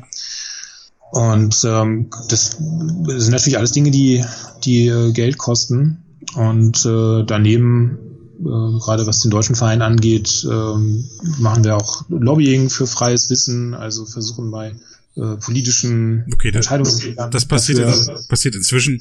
Damals, ähm, also äh, kam ich auch so in Erinnerung, dass es zum einen mal darum ging, den Serverbetrieb sicherzustellen. Die, die waren andauernd am Ausfallen, die Server. Es gab keinen lustigen Fail-Whale. Oder meistens, also diese Spendenseite habe ich nie gesehen. Also ich habe immer nur gesehen, dass Wikipedia nicht erreichbar war. So. Was, was damals noch nicht so die große Katastrophe war, weil die Wikipedia noch nicht so die Rolle gespielt hat, aber alle, die am Projekt beteiligt waren, für die war das doof, weil das halt ihnen ihr liebstes Spielzeug weggenommen hat. Äh, dann und, und die Pressearbeit äh, war ein wichtiges Thema auch, ne, weil ständig für Anfragen kamen und es hatte sich schon so ein kleines Netzwerk gebildet von Leuten, die ihm dann antworten konnten, aber das nahm dann noch überhand. Ja, genau, das war schon, schon ziemlich viel damals. Ähm, wie gesagt, ab und zu habe ich meine Pressemitteilung geschrieben und rausgeschickt, aber es gab dann auch dann Interviewanfragen, die ich zum Teil selber beantwortet habe, zum Teil verteilt habe an Wikipedia-Autoren. Und ähm, ja, das, das war so die, die Anfangszeit. Und irgendwann war halt klar, okay, also äh, die Pressearbeit sollte man vielleicht auch eher in Vereinshände übergeben, weil ne, ich das irgendwann nicht mehr sagen konnte, dass, dass meine private Telefonnummer eigentlich die einzige Telefonnummer war, die, die man als normale Wikipedia sehen konnte und bei mir dann auch zum Teil sehr lustige Leute angerufen haben. Also mir wollten Leute Reifen verkaufen, Eismaschinen wollte mir jemand verkaufen, jemand wollte die den privaten Kontakt von Dolly Buster für angeblich für irgendeine Wohltätigkeitsveranstaltung mal haben. Solche Sachen. Irgendwann eine Frau rief mal an, irgendwie, ja, sie sei gerade im Auto unterwegs und hätte sich irgendwie ausgedruckt den Wikipedia-Artikel zu Max Schmeling-Halle und wollte dahin. Und äh, aber sie, sie, sie wüsste jetzt auch nicht weiter irgendwie und ob ich ihr den Weg mal beschreiben könnte. also so, solche Sachen, ne, dass, dass irgendwie Leute und ich, ich glaube, da das muss man auch immer bedenken, ne, dass, dass sich viele Leser keine Gedanken darüber machen, wie eigentlich diese Artikel, die sie, die sie da äh, aufrufen, wenn sie über Google irgendwas gesucht haben, wie die zustande gekommen sind. Ja, also auch heute, glaube ich, sollte man da nicht, nicht zu viel Medienkompetenz voraussetzen und, ähm, und sagen, na ja, ne, das ist ein Community-Prozess und das muss also jeder dann bedenken, wie das, wie das zustande gekommen ist und dass es vielleicht nicht alles immer verlässlich ist und so weiter ähm, sondern, sondern ich glaube, der, der normale Durchschnitts-Internetnutzer, der ja, geht halt davon aus, dass was Google da auf Platz eins gerankt hat, das äh, wird auch einfach automatisch das Allerbeste sein zum Thema und das Verlässlichste und ähm, damit äh, arbeitet man dann weiter. Ja, genau, so viel, so viel das und dann ja Pressearbeit, genau. Ich es, könnte jetzt versuchen, irgendwie einen roten Faden zu spinnen, warum ich dann jetzt beim, beim Spiegel gelandet bin. Da würde ich aber jetzt das nicht überstrapazieren. Also ich, ich arbeite halt für, ein, für einen Spiegel als Datenjournalist. Ähm, und klar, mich hat irgendwie die Pressearbeit damals für Wikipedia schon interessiert ähm, und ich hatte da also kein, kein, keine, keine Berührungsängste zu der Branche, im Gegenteil, aber ähm, ich bin jetzt nicht zum Spiegel gekommen, weil, weil ich damals Pressesprecher von, von Wikipedia gewesen bin, sondern ähm, ich bin irgendwann angesprochen worden, ähm, als der Spiegel ein Lexikonportal online gestellt hat ähm, und hat zum Teil auch Wikipedia-Artikel eingebunden hat ähm, und eine, eine Redaktion zusammengestellt hat von Leuten, die so zu aktuellen Begriffen Artikel schreiben sollten. Und äh, genau, das nannte sich damals Spiegel Wissen. Und darüber bin ich dann zum, zum Spiegel gekommen und äh, habe jetzt die letzten Jahre mich als Datenjournalist verdingt. Also habe ein bisschen äh, Programmieren mir beigebracht, habe ähm, verschiedene, verschiedene Skripte am Laufen, die zum Beispiel äh, was war Haus Redakteure informieren, wenn sich auf den Seiten vom Bundestag zum Beispiel was ändert oder ähm, beschäftigen mich auch zum Teil mit ähm, der Weiterentwicklung des Archivs. Also wir haben gerade so ein Projekt am Laufen, wo es um maschinengestützte Diskribierung geht, also Maschinen, die Artikel verschiedenen Themen automatisiert zuordnen und ähm, ja, solche, solche Dinge. Was war das für ein Projekt bei, bei Spiegel? Bitte? Was war das nochmal für ein Projekt bei Spiegel? Ich habe es nicht ganz verstanden. Ähm, also das, das Portal, über das ich äh, zum Spiegel gekommen bin, das nannte sich Spiegel Wissen. Ähm, also ein Portal, was zum ersten Mal das gesamte Spiegelarchiv online gestellt hat, also das Archiv aller Spiegelartikel seit 1947 und das ergänzt hat um Wikipedia-Artikel ähm, und um von einer kleinen Redaktion geschriebene äh, enzyklopädische Artikel zu aktuellen Themen, die gerade in Nachrichten waren, also die sozusagen den, den Wikipedia-Bestand ergänzt haben und darüber wurde ich dann angesprochen, ob ich äh, nicht äh, mit in dieser Redaktion arbeiten möchte. Und genau, und dann bin ich beim Spiegel geblieben. Das Portal selber gibt es mittlerweile nicht mehr. Das ist dann aufgegangen in die Themenseiten von Spiegel Online. Und ich selber arbeite jetzt in der Dokumentation vom Spiegel. Das ist so die Fact-Checking Einheit, ähm, wo ganz viel geprüft wird. Also jeder Spiegelartikel wird von jemandem in die Hand genommen, von einem Experten in, in, in der Dokumentation. Das sind so 60 Leute, die einfach thematisch hochspezialisiert sind und einen Artikel Wort für Wort durchgehen und den gegenprüfen, bevor der dann im gedruckten Heft erscheint jede Woche. Mhm. Und äh, genau, und in der Abteilung arbeite ich. Ich bin sehr, äh, selber allerdings jetzt kein äh, Fact-Checker, sondern äh, ja, beschäftige mich, wie gesagt, mit so datenjournalistischen Themen ähm, und auch mit, mit technischer Weiterentwicklung, also auch was, was das äh, interne Pressearchiv angeht oder was auch die Nutzung von so Investigativsoftware angeht. Also jetzt äh, gerade in diesen Tagen ist ja das äh, Football Leagues Projekt jetzt online gegangen, wo also viele Kollegen im, im, oder ein Team von Kollegen im Haus recherchiert haben ähm, zu Steuerhinterziehung im, im Profifußball. Und, äh, und da war ich involviert und habe zum Beispiel mich so mit Recherchestrategien beschäftigt und ähm, Hilfestellung geleistet, was so das Durchgehen von, von Listen von, von zu Personen angeht, dass man einfach, man hat also da, muss ich vorstellen, man hat sozusagen ein, zwei Terabyte an, an Dokumenten, also viele Millionen PDFs, E-Mails und so weiter, die man irgendwie recherchieren muss und dann vor, fünf, Frage, vor 15 Jahren hätte man noch angegeben, wie viel in ausgedruckten Schreibmaschinenseiten das wären.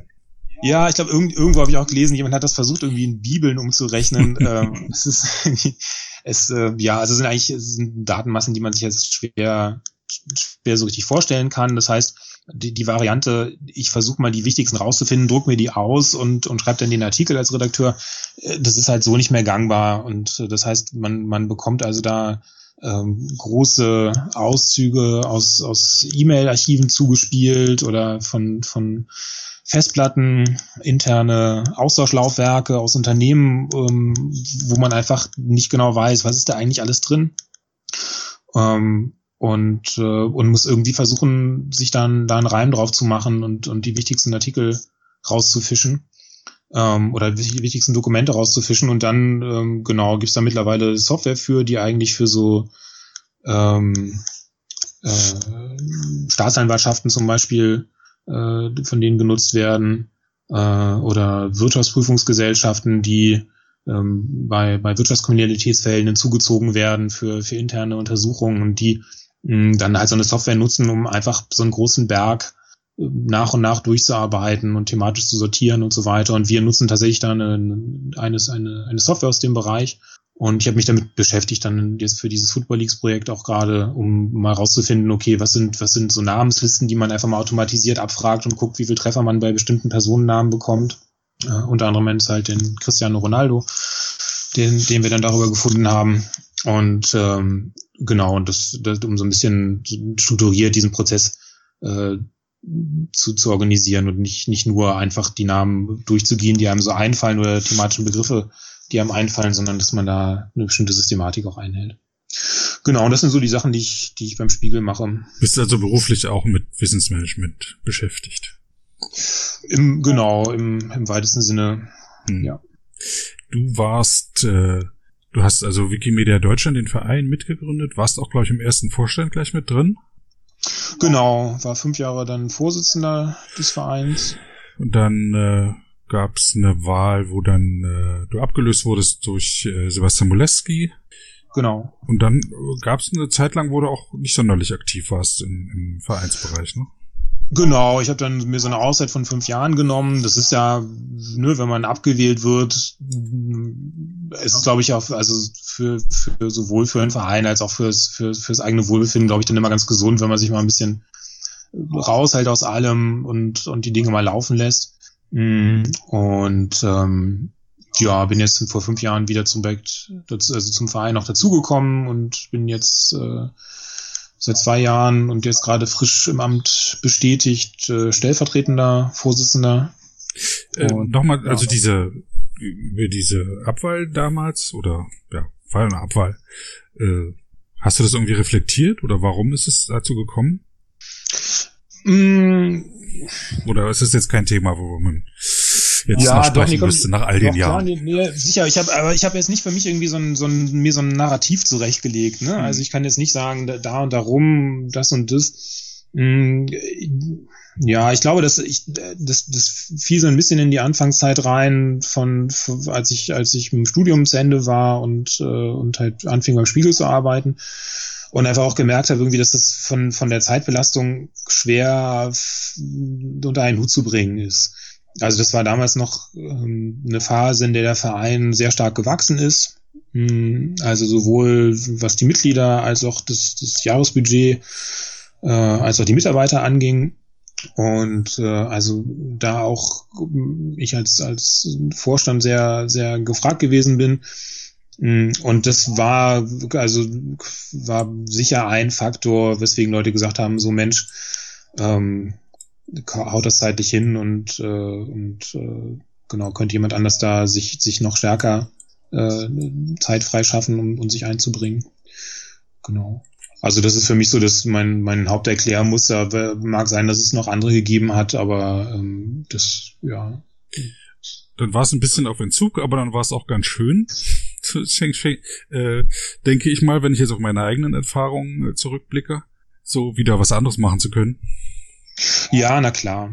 Na klar. Also das, das ist schon, schon, also die, die ersten zwei, drei Wochen hat man da natürlich schon dran zu knausen, ne? Also so, man, man wird abgewählt und denkt so, Mann, habe ich jetzt irgendwas falsch gemacht, habe ich irgendwie Sachen irgendwie völlig falsch eingeschätzt und so weiter. Ähm, und ähm, ist dann gut, wenn man dann, dann Zuspruch bekommt aus dem, aus dem Umfeld und, äh, und Leute einen da stützen und wieder aufbauen und sagen so, Mensch, ne, das ist einfach ein normaler demokratischer Prozess und auch nach fünf Jahren jetzt auch nichts nichts irgendwie äh, Überraschendes, dass, dass man mal in einem Amt nicht bestätigt wird. Hm. Mm, aber genau, und ich so nach dieser, nach diesen ersten zwei, drei Wochen habe ich auch das Gefühl gehabt, dass es, also habe ich dann auch langsam die positiven Seiten ähm, gesehen, dass, dass also diese, diese Belastung nicht mehr da war und man einfach auch wieder ja mehr Zeit hatte, auch Wikipedia-Artikel zu schreiben ähm, und sich sonst den schönen Sachen im Leben äh, zu, zu widmen, was es halt noch außerhalb von der ganzen Wikimedia und Wikipedia-Welt gibt. Gibt es eigentlich in der Wikipedia Bereiche, wo du besonders aktiv bist oder äh, schreibst du Artikel? Bist du eher so ein Putzer? Was ist? Bist du überhaupt aktiv in der Wikipedia so als Autor? Ich bin aktiv, ähm, allerdings jetzt merke ich wieder in der Zeit, in der, seit ich jetzt wieder im, im Wikimedia-Präsidium bin, äh, dass das einfach ganz klar irgendwie von der von der Zeit abknappst, die ich, äh, die ich sonst in Wikipedia zum, zum Schreiben mir genommen habe. Ähm, ich bin thematisch nicht wirklich festgelegt. Also es gibt so ein paar Sachen, die ich, die ich mache, ähm, wenn ich zum Beispiel einen Kinofilm gesehen habe. Also ich gehe sehr gerne und oft ins Kino, ähm, dass ich dann danach mir den Wikipedia-Artikel durchlese und, äh, und gegebenenfalls Korrekturen vornehmen oder Rezensionen ergänze und so weiter. Ich finde, das ist so äh, auch ein ganz, ganz interessantes Thema von, von der Seite her, dass wir ja häufig sagen, ähm, Wikipedia äh, macht nicht selber Theoriefindung, also keine, keine eigene Forschung, sondern stützt sich immer nur auf, äh, auf äh, Quellen anderer. Hm. Und das ist aber im Filmbereich, lustigerweise kann man das ja gar nicht durchhalten. Also wenn man eine, eine Handlungsbeschreibung gibt, dann da gibt's da draußen quasi kein Medium außer uns, wo durchgehend für Filme komplette Handlungen wiedergegeben werden. Auch, auch IMDB macht das auch nicht. Internet Movie Database. Nee, nicht in der Form, also vor allem auch nicht in der in dem Umfang. Ähm, ich, ich, also ich wüsste da draußen nichts, nichts, was das vergleichbar macht. Ne? Natürlich gibt's immer für jeden Film hier und da irgendwas, äh, wo, wo manchmal sogar in Rezensionen die, die, die, die Redakteure zu viel verraten. Also spoilern, wie man dann so schön sagt.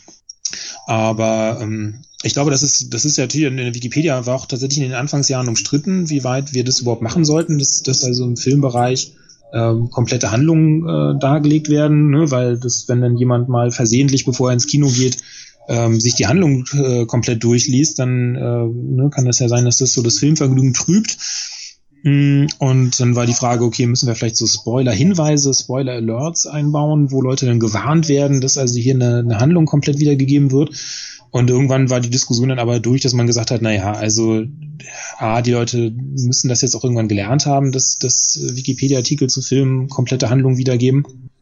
Und, ähm, und wer, wer das auch beim Lesen nicht selber irgendwann merkt, dass also einem immer mehr und mehr verraten wird und dann einfach abbricht, ähm, der ist auch irgendwie ein bisschen selber schuld.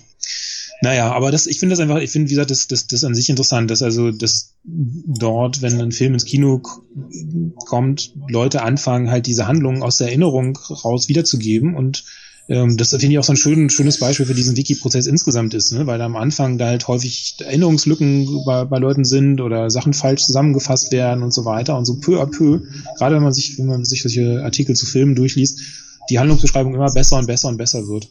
Ähm, und äh, genau, und da versuche ich halt häufig auch mal so ein bisschen mitzuhelfen, Sachen zu ergänzen, äh, zu korrigieren. Ist auch ein interessanter Aber, Aspekt übrigens, dass äh, es, äh, halt jetzt nur in der Wikipedia so Filmhandlungen äh, übergreifend oder im großen Maßstab zusammengefasst werden.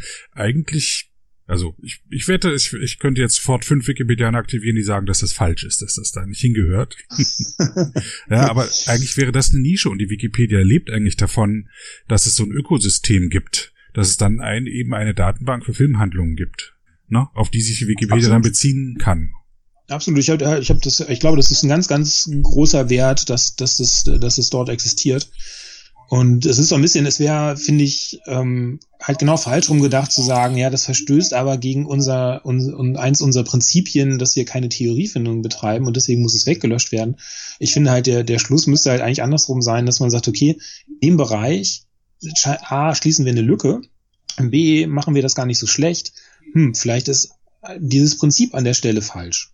Ne? Das muss ja gar nicht generell falsch sein, aber das, das einfach diese, diese Schere im Kopf da mal zu beseitigen und zu sagen, ja, also vielleicht ist Theoriefindung unter bestimmten Bedingungen, in bestimmten Bereichen doch ganz okay.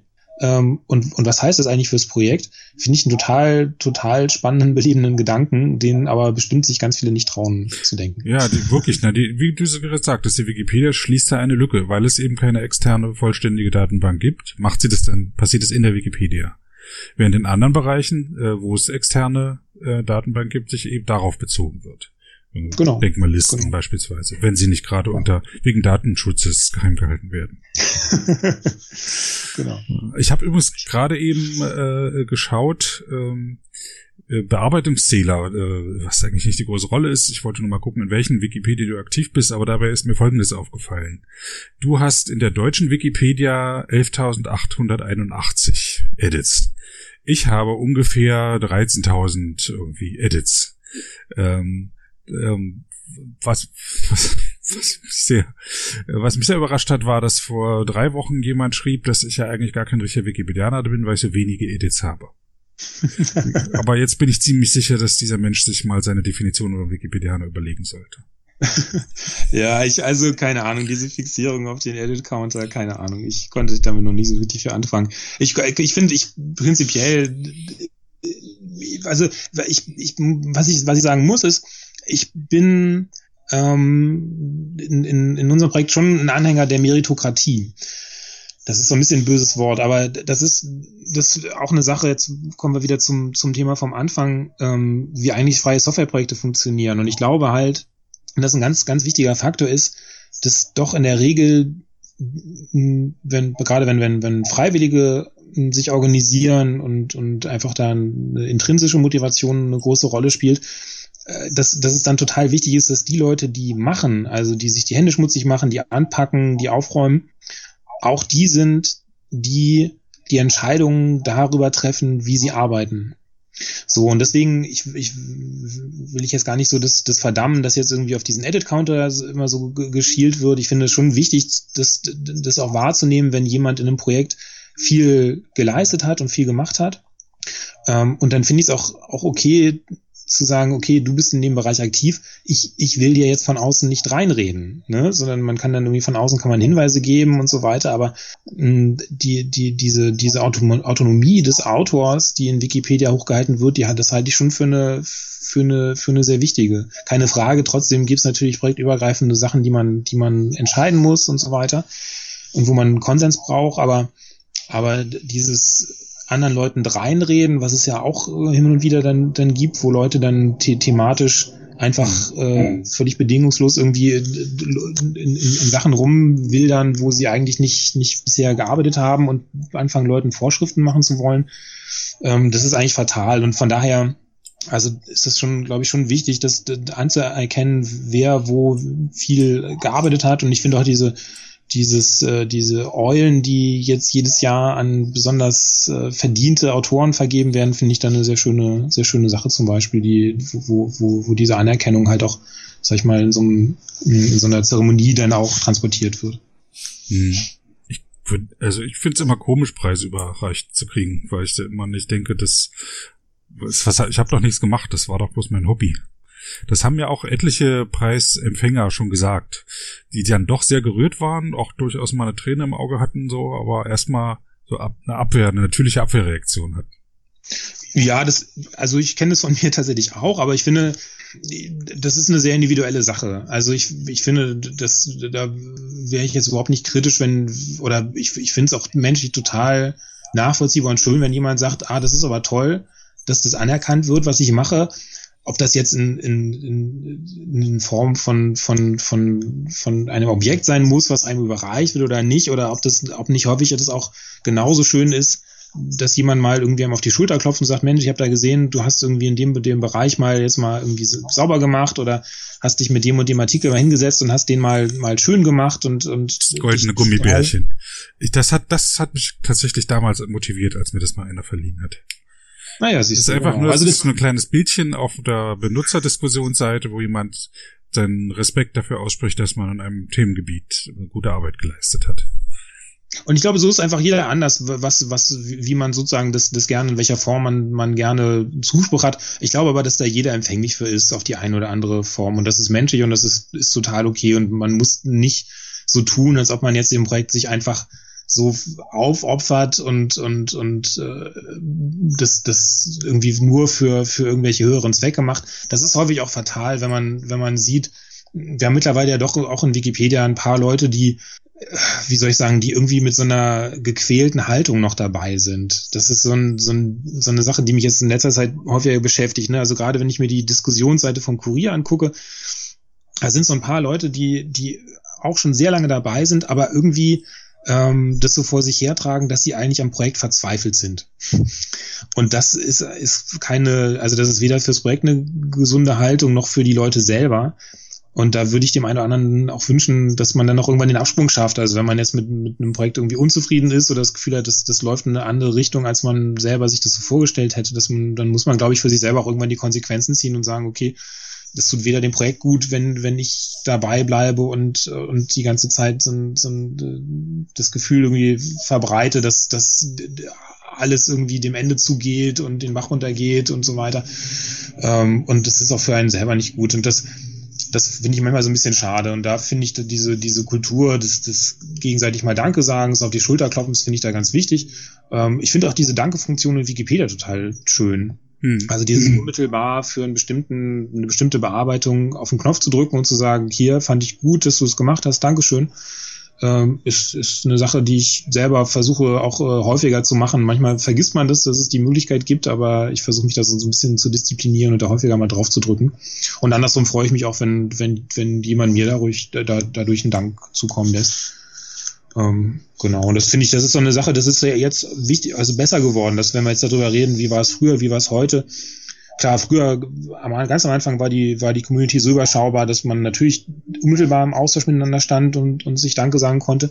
Aber dann gab es so eine Zeit von, von doch vielen Jahren, wo das mit der Zeit unpersönlicher geworden ist und wir keine, keine richtige Kultur des Dankesagens aufgebaut hatten. Und das ist, hatte ich, also ist mein Gefühl, dass es eine Sache ist, die jetzt in letzter Zeit besser geworden ist, dass, dass man sowas ja durch die Eulen institutionalisiert, aber durch die Software halt auch diese Funktion zur Verfügung stellt und überhaupt irgendwie versucht, so ein Klima zu schaffen, wo es ganz normal ist, dass, dass man jemandem sagt, hey, ich fand das super, was du da gemacht hast. Ähm, und das, glaube ich, ist für eine Community, wenn die langfristig überleben will, eine ganz wichtige Sache. Ich finde das ein wenig, nein, ich finde das radikal zu sagen, dass man ähm, gleich oder dass man darauf äh, zusteuern sollte, aufzuhören, wenn man jetzt Schwierigkeiten im Projekt hat. Das gab ja auch schon mal einen Aufschrei, als der damalige Präsident der Foundation das sagte, Jan Barte Wrede.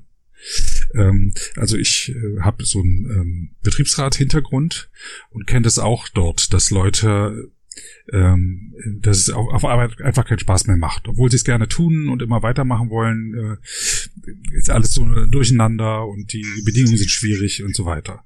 Ähm, nun ist man äh, gerade in der Softwarebranche, da wo ich arbeite, ist man darauf angewiesen, die Leute zu behalten und wir als Wikipedia auch. Und ähm, es gibt Mittel und Wege, Leute zu unterstützen, dabei äh, wieder Freude an der Arbeit zu finden, ohne gleich äh, ja, die Arbeit zu verlassen oder eine neue Arbeit zu suchen oder sowas. Und ich denke, dass man äh, darüber mal eine Diskussion anfangen sollte, wie man das unterstützen kann, mit welchen ähm, Mitteln man das tun kann, ob man, ob man das selber organisiert. Äh, Gerade hat ähm, Benutzerin Krizolina äh, so ein Projekt äh, psychologische Betreuung gestartet. Ähm, vielleicht könnte, könnte man auch im, im Verein drüber nachdenken, ob man da irgendwas macht. Das, äh, der, der neueste Trend im Verein ist ja Arbeitsgruppen äh, zu gründen. Vielleicht bräuchte man dafür eine Arbeitsgruppe. Aber ich hatte auf, in Kornwestheim auch einen Vortrag gehalten, der leider äh, unter, unter schlechten räumlichen Bedingungen stattfinden fand, nämlich in so einem Durchgangsbereich. Ähm, hm, Habe ich gesehen, ja. ja. Wo man, wo ich versucht habe, mal darüber zu sprechen, ob nicht die Wikipedianer sich selber organisieren sollten, wie so ein, wie so ein Betriebsrat. Äh, äh, ja, also die, wo sie ihre eigenen mhm. Interessen unter sich besprechen können. Weil ich finde den Gedanken finde ich finde ich finde ich verlockend auf jeden Fall und ich also als wir den Verein gegründet haben am Anfang war die Frage okay was wenn wir jetzt Leute einstellen was sind eigentlich so die wichtigsten Baustellen wo wo wo brennt's am meisten ne? also klar habe ich schon gesagt Server Software wir brauchen Leute die die das Fundraising organisieren Pressearbeit machen aber ein wichtiger Faktor war damals auch die Frage ähm, was ist mit Konflikten? Also kann der Verein irgendwie, wenn es wenn, wenn's, wenn's Konflikte gibt oder wenn, wenn auch einzelne Leute Probleme im Projekt haben, ähm, gibt ja auch das, den Begriff der, der Wikisucht, ähm, kann man denen irgendwie helfen? Und ähm, da habe ich da auch die Frage aufgeworfen, ob wir nicht irgendwie einen Psychologen oder Mediator oder sowas einstellen sollten. Ähm, ich glaube, dass wahrscheinlich in der, mit der Community dann eine große Diskussion zu führen wäre, bevor das zugelassen wird. Also, dass nicht das Gefühl ist, der Verein mischt sich da jetzt in die innerwikipedianische Angelegenheiten irgendwie ein. Vielleicht, naja, Aber, es muss nicht vom Verein ausgehen. Ich habe jetzt klar. noch nicht äh, innerhalb der Wikipedia das äh, begonnen, so weil ich selber noch drüber nachdenken muss. Es wäre auch erstmalig so, dass in einem Online-Zusammenhang eine Art Betriebsrat gegründet wird. Aber ich halte es für durchaus äh, sinnvoll, weil äh, das so eine Art Arbeit ist. Es wird nicht, also man verdient kein Geld, so, man geht nicht regelmäßig hin. Manche gehen regelmäßig hin, manche verdienen auch Geld damit. Ähm, und ähm, es ist, äh, und wir werden auch dahin kommen mit dieser Gesellschaft vielleicht, mit, insgesamt mit unserer Gesellschaft, dass es eben nicht mehr darum geht, ins Büro zu gehen und eine gewisse Zeit da abzusitzen.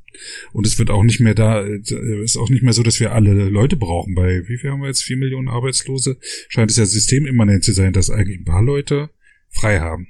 Und die Wiki mal, ja. Wikipedia lebt auch davon, dass etliche Leute alimentiert werden, ohne äh, einer regelmäßigen Arbeit nachzugehen, indem sie eben Studenten sind, krank sind, reich sind. Und äh, da ist, ist das ist eine neue Arbeitswelt, von der immer gesprochen Klar. wird in der Wikipedia. Und äh, es ist dann nicht falsch, auch äh, sich äh, Vergleiche zu ziehen zu der bestehenden Arbeitswelt und gute Sachen zu übernehmen. Absolut. Nee, das, ich finde es einen inspirierenden Gedanken, auf jeden Fall, auf jeden Fall. Ich will auch, also als ich vorhin sagte, ne, dass, dass manchen Leuten das vielleicht auch nicht gut tut, ich glaube, das ist, also in, in einem Bereich zu bleiben, mit dem sie vielleicht selber Probleme haben, das ist natürlich eine Gratwanderung. Klar, es gibt Leute, denen, denen kann man helfen oder es gibt Konflikte, die, die sollte man versuchen zu, zu schlichten und auch von außen. Ähm, das ist gar keine Frage und das ist man, und das, ich glaube auch, dass es hilfreich wäre, Leute manchmal auch vor sich selber zu schützen, was, was so die, diese, diese Belastung angeht, die sie zum Teil in Wikipedia haben, sowohl was das Zeitliche angeht, ähm, als auch was den, den Umgang mit Konflikten angeht. Ich glaube dass sogar, dass man, dass man ein bisschen was da sogar softwareseitig sogar machen könnte. Aber, ähm, aber ich glaube, das andere gibt's halt, gibt's halt durchaus auch, dass Leute, mh, ja, ist ja gerade wieder der Begriff der Filterblase sehr en vogue, also sich in so einer Wikipedia-Filterblase gewissermaßen befinden und das Gefühl haben, es geht, es geht alles gerade den Bach runter. Und ähm, ich, ich glaube, sich zumindest eine Auszeit mal zu nehmen und, und, und äh, ein bisschen Abstand vom Projekt zu gewinnen, kann auch sehr hilfreich sein. Und ähm, manche Leute merken das selber, dass sie, dass sie mal eine Pause brauchen. Und ich glaube, dass in anderen Fällen das aber auch von der Community-seitig auch, äh, auch okay wäre zu sagen, so pass mal auf, ich glaube, ne, das, das tut dir gerade nicht gut, was hier passiert und, äh, und wir, wir raten dir nachdrücklich mal eine, eine Pause zu machen und aus diesem Kreislauf irgendwie rauszukommen. Ne? Also wie gesagt, wenn man sich die Diskussionsseite vom Kurier ansieht, man findet eigentlich, seit es diese Diskussionsseite gibt, permanenter Leute drauf, die der Meinung sind, es, das Projekt war noch nie in so einem schlechten Zustand wie jetzt gerade. Ja? Und, ähm, und das ist einfach eine, eine Realitätsverzerrung. Ähm, und gerade jetzt, also ich habe das Gefühl, dass Wikipedia auch im Vergleich zu, zu früheren Konflikten, die wir intern schon hatten, gerade eher in ruhigeren Gewässern sich befindet.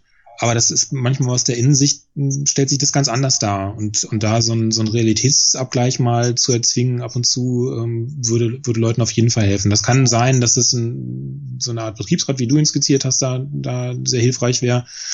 Ähm, ich, ich glaube da manchmal, ja, das, das was, was Jimmy Wales und auf, was, was du, glaube ich, auch angespielt, äh, das mal, mal eine, eine, als, als Toxic Persons bezeichnet hat.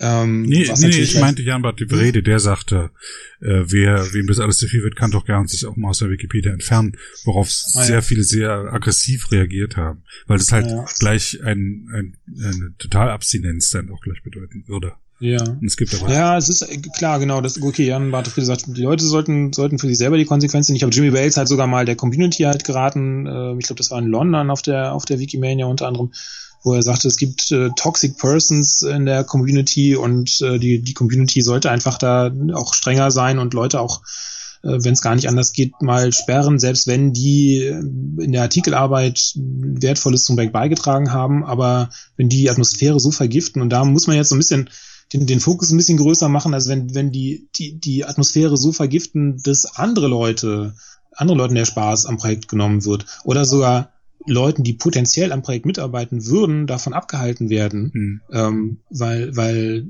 einzelne ähm, ein, ein, ein Klima schaffen, in dem eigentlich viele normale Leute nicht bereit sind zu arbeiten ähm, dann, dann muss man als Community diese Konsequenz ziehen. Und ich finde, das ist ein Gedanke, ne, der ist einem erstmal unbehaglich, wenn man das Gefühl hat, so, naja, aber wir sind doch eigentlich eine, ein ganz offenes Projekt. Aber ich, ich glaube, manchmal muss man, wird man die, die Konsequenz ziehen müssen und sagen, okay, das geht nicht anders. Und es werden ja auch Nutzer gesperrt. Das ist ja auch kein, kein völlig kein, kein Mittel, was jetzt noch nie benutzt worden wäre. Aber ich glaube, dass man da manchmal auch tatsächlich noch, noch, noch strengere äh, Maßstäbe anlegen könnte. Aber es ist eine umstrittene Position, das ist mir ganz klar. Du bist jetzt wieder im Präsidium und ähm, bist äh, nach, nach fünf Jahren Auszeit.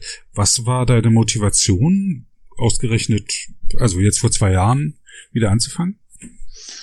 Mm, naja, Motivation an sich hat, hat sich eigentlich nicht, nicht geändert zu der, zu der ersten Zeit.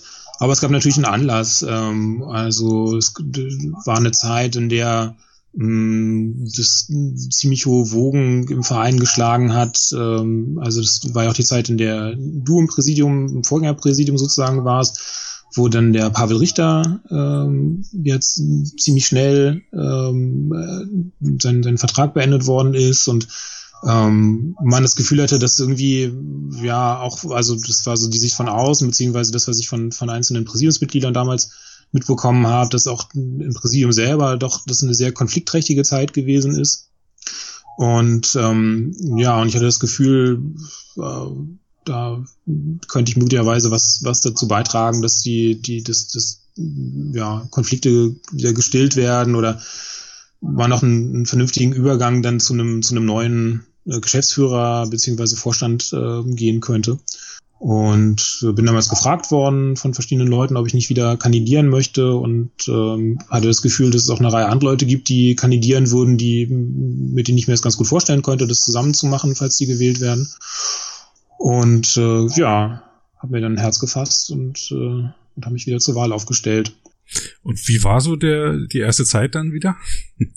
War, war, doch, war die Arbeitsweise anders, als du sie in Erinnerung hattest? Ja, na klar, na klar. Also natürlich nicht so allgemein. Also der, der Umgang an sich untereinander war weiterhin konstruktiver, offener. Mm, aber natürlich, ne, der Verein ist in den fünf Jahren, in denen ich äh, nicht äh, dort im, im Gremium war, gewachsen stark, noch, also noch weiter gewachsen und ähm, ja, und ich hatte das Gefühl, dass so die letzten zwei Jahre, dass wir ähm, als Präsidium sehr damit auch beschäftigt waren, mh, so, so Prozesse anzupassen. Also, dass man schaut, mh, wie, also, dass man erstmal für sich selber schaut, was sind jetzt unsere Aufgaben? Okay, wir sind sozusagen nur ganz klassisch, wie das so ein Aufsichtsrat halt, halt äh, auch, auch in Unternehmen ja häufig ist. Also, man, man hat die Aufsicht über, über das, was zurzeit passiert also vor allem über die Geschäftsführung. Ähm, und man ist aber auch ein strategisches Gremium. Also man muss sich überlegen, wo geht denn die Reise hin? Ne? Wo soll sie im nächsten Jahr hingehen? Wo soll sie vielleicht auch in fünf Jahren hingehen? Oder noch größeren Zeiträumen? Und ähm, das heißt, da mussten wir uns erstmal finden und mussten schauen, okay, was gibt's denn zurzeit an Prozessen und welche neuen bräuchten wir? Wir haben dann zum Beispiel eingeführt, dass es einen Quartalsbericht aus der Geschäftsstelle gibt in der ähm, uns der, der Fortgang äh, immer dargestellt wird, ähm, was, was die Jahresplanung angeht, wie weit also bestimmte Ziele erreicht worden sind. Wir haben vor allem auch dafür gesorgt, dass es Ziele gibt, die ähm, auch messbar sind, also jetzt nicht zwingend äh, nur quantitativ, sondern auch qualitativ, aber dass man sagt, man hat eine bestimmte ein bestimmtes Kriterium, an dem man versucht zu messen, kommen wir diesem Ziel, was wir uns gesetzt haben für das Jahr, kommen wir dem eigentlich gerade näher oder kommen wir dem nicht näher? Ähm, und darüber äh, bekommen wir dann jedes Quartal halt äh, einen Bericht aus der Geschäftsstelle und ähm, ist vor allem also aus meiner Sicht eine Grundlage für eine, für eine strukturierte Diskussion. Also ich, ich schätze den Bericht jetzt gar nicht nur so sehr dass da jetzt irgendwie endgültig festgehalten worden ist, ähm, ob jetzt ein bestimmtes Ziel jetzt zu 70 oder 80 oder 90 Prozent erreicht worden ist, sondern mehr, dass man sagen kann, okay, in dem und dem Bereich ist es gut gelaufen, ähm, brauchen wir da noch Ressourcen oder können wir Ressourcen von, von der Stelle vielleicht abziehen und auf ein Projekt lenken, was nicht so gut gelaufen ist? Ähm, und wenn irgendwo was nicht so gut gelaufen ist, warum ist es nicht so gut gelaufen? Also haben, haben, haben wir uns am Anfang vielleicht verschätzt, ist irgendwas einfacher, äh, nicht so einfach gewesen, wie wir, wie wir uns das vorgestellt haben? Oder war vielleicht auch ein bestimmtes Ziel nicht, mhm. nicht gewählt von uns? Ähm, und dafür ist es eine, ist, ist, ist, ist es eine ganz gute, ganz gute Grundlage, glaube ich, die wir da, die wir da eingeführt haben. Naja, und das, das, waren, das ist so ein Beispiel für, für Prozesse, ähm, die, wir, die wir dann etabliert haben, auch was, was so eine Strategieplanung angeht, ähm, wo wir versucht haben, möglichst viele Gruppen mit einzubinden, also Vereinsmitglieder, aber vor allem auch die Communities mit einzubinden, mit Ideen, wo der Verein aktiv werden sollte und wie. Und das in so einen Prozess einfließen zu lassen, wo dann am Ende dann ein Haushaltsentwurf ähm, steht, wo da an diesen Projekten auch Zahlen dranhängen und äh, dann die Mitgliederversammlung darüber beschließt.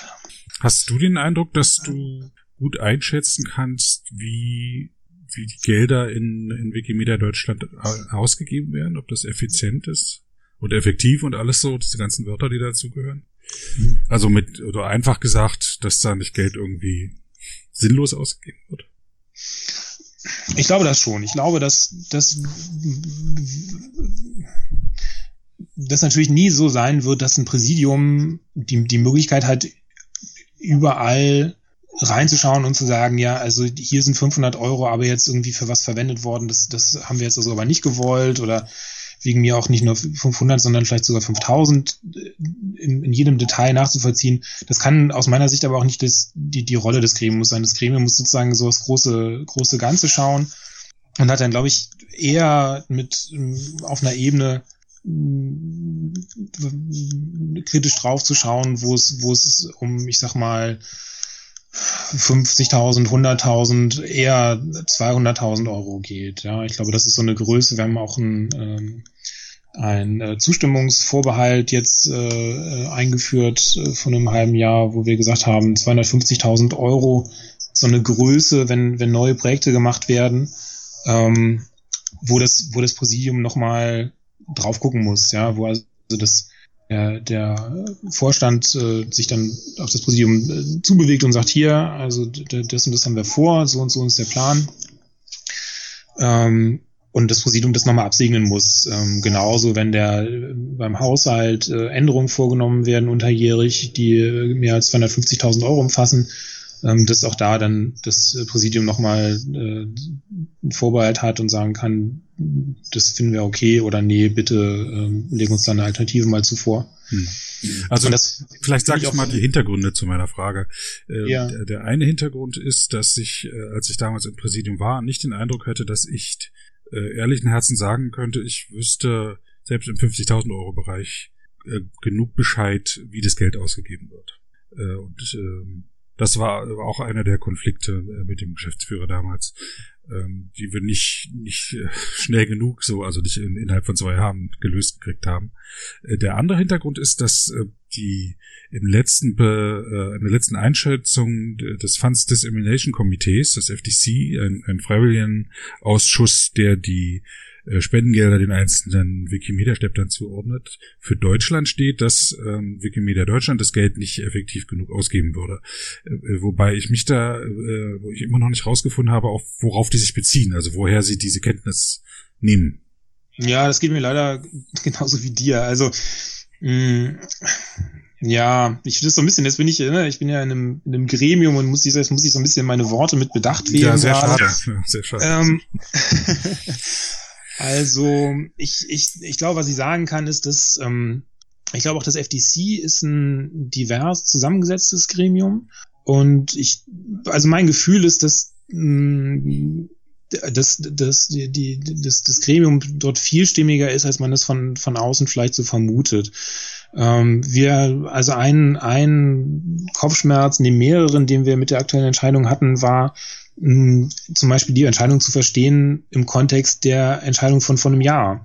Ähm, wir hatten vor einem Jahr ähm, ja Geld für Wikidata beantragt und ähm, da war die Kritik äh, vom FTC, dass äh, uns gesagt worden ist, ja, also Anträge zu, zu für ein bestimmtes Projekt, das sei also nicht äh, nicht das, wofür dieses FTC da ist, sondern ähm, wenn, dann beantragt man Geld als generellen äh, Zuschuss zum Haushalt sozusagen und ähm, und äh, soll aber also nicht versuchen, da das irgendwie auf ein ein Projekt zu münzen.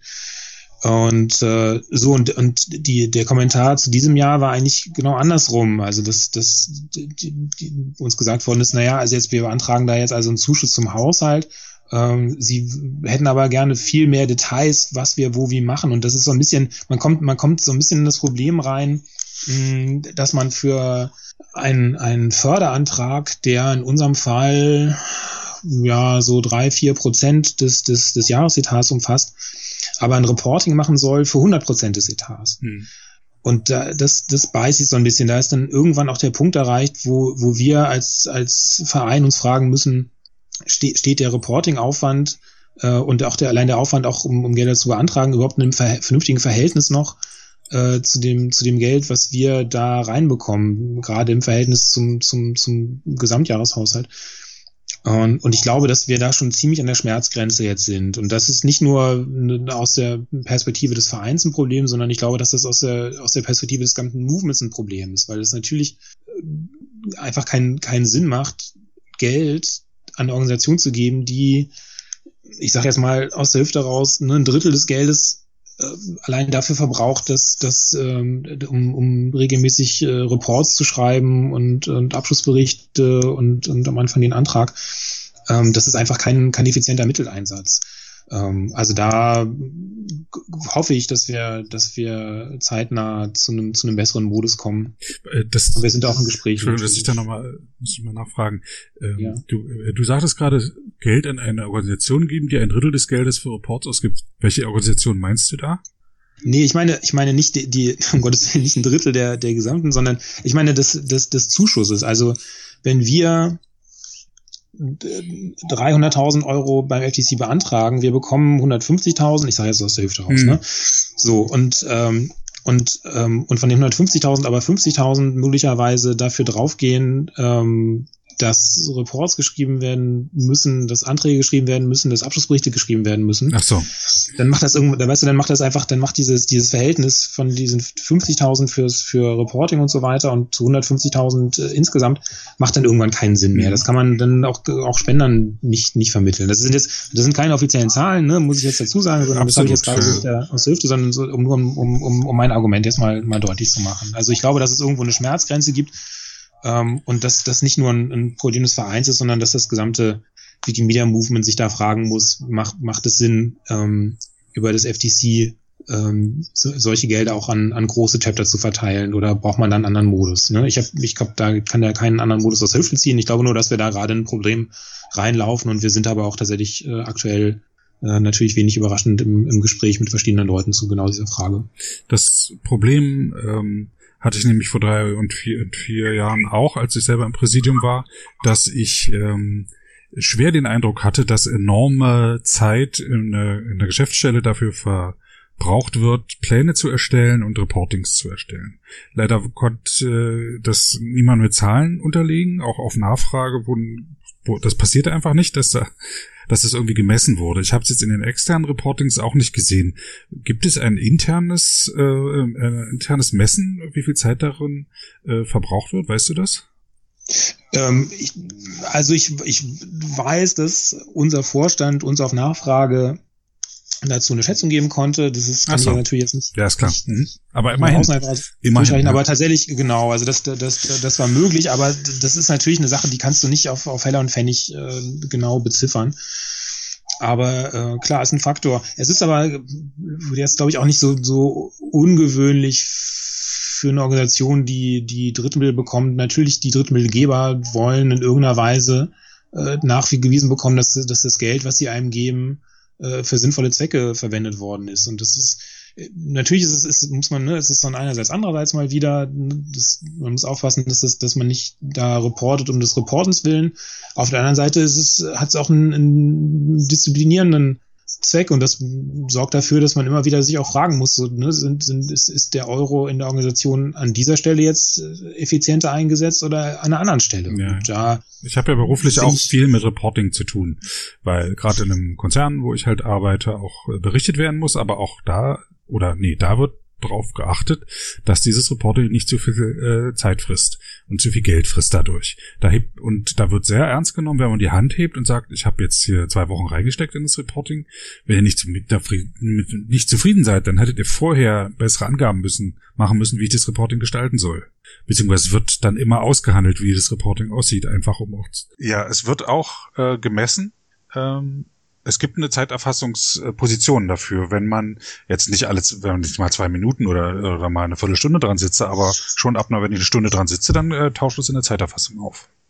Ich glaube, was wichtig ist, ist, dass man, dass man versucht, ähm, Mittelgeber auch zu überzeugen, dass, dass das Reporting äh, in einer ähnlichen Weise passiert wie in der Organisation selber. Also dass das, ich glaube, wir haben ein Interesse daran, dass das FTC und auch die Foundation insgesamt versteht, wie wir Wirkung messen in der Organisation ähm, und die davon zu überzeugen, dass das, dass das ein, ein, schlauer Weg ist, so wie wir das machen. Also dass, dass wir möglichst versuchen, Doppelstrukturen äh, da zu vermeiden. Und ähm, ich persönlich bin der Meinung, dass wir für uns einen, einen guten Weg zurzeit gefunden haben. Und ähm, wie gesagt, wir sind da, wir sind da gerade im Gespräch. Schön. Das freut mich.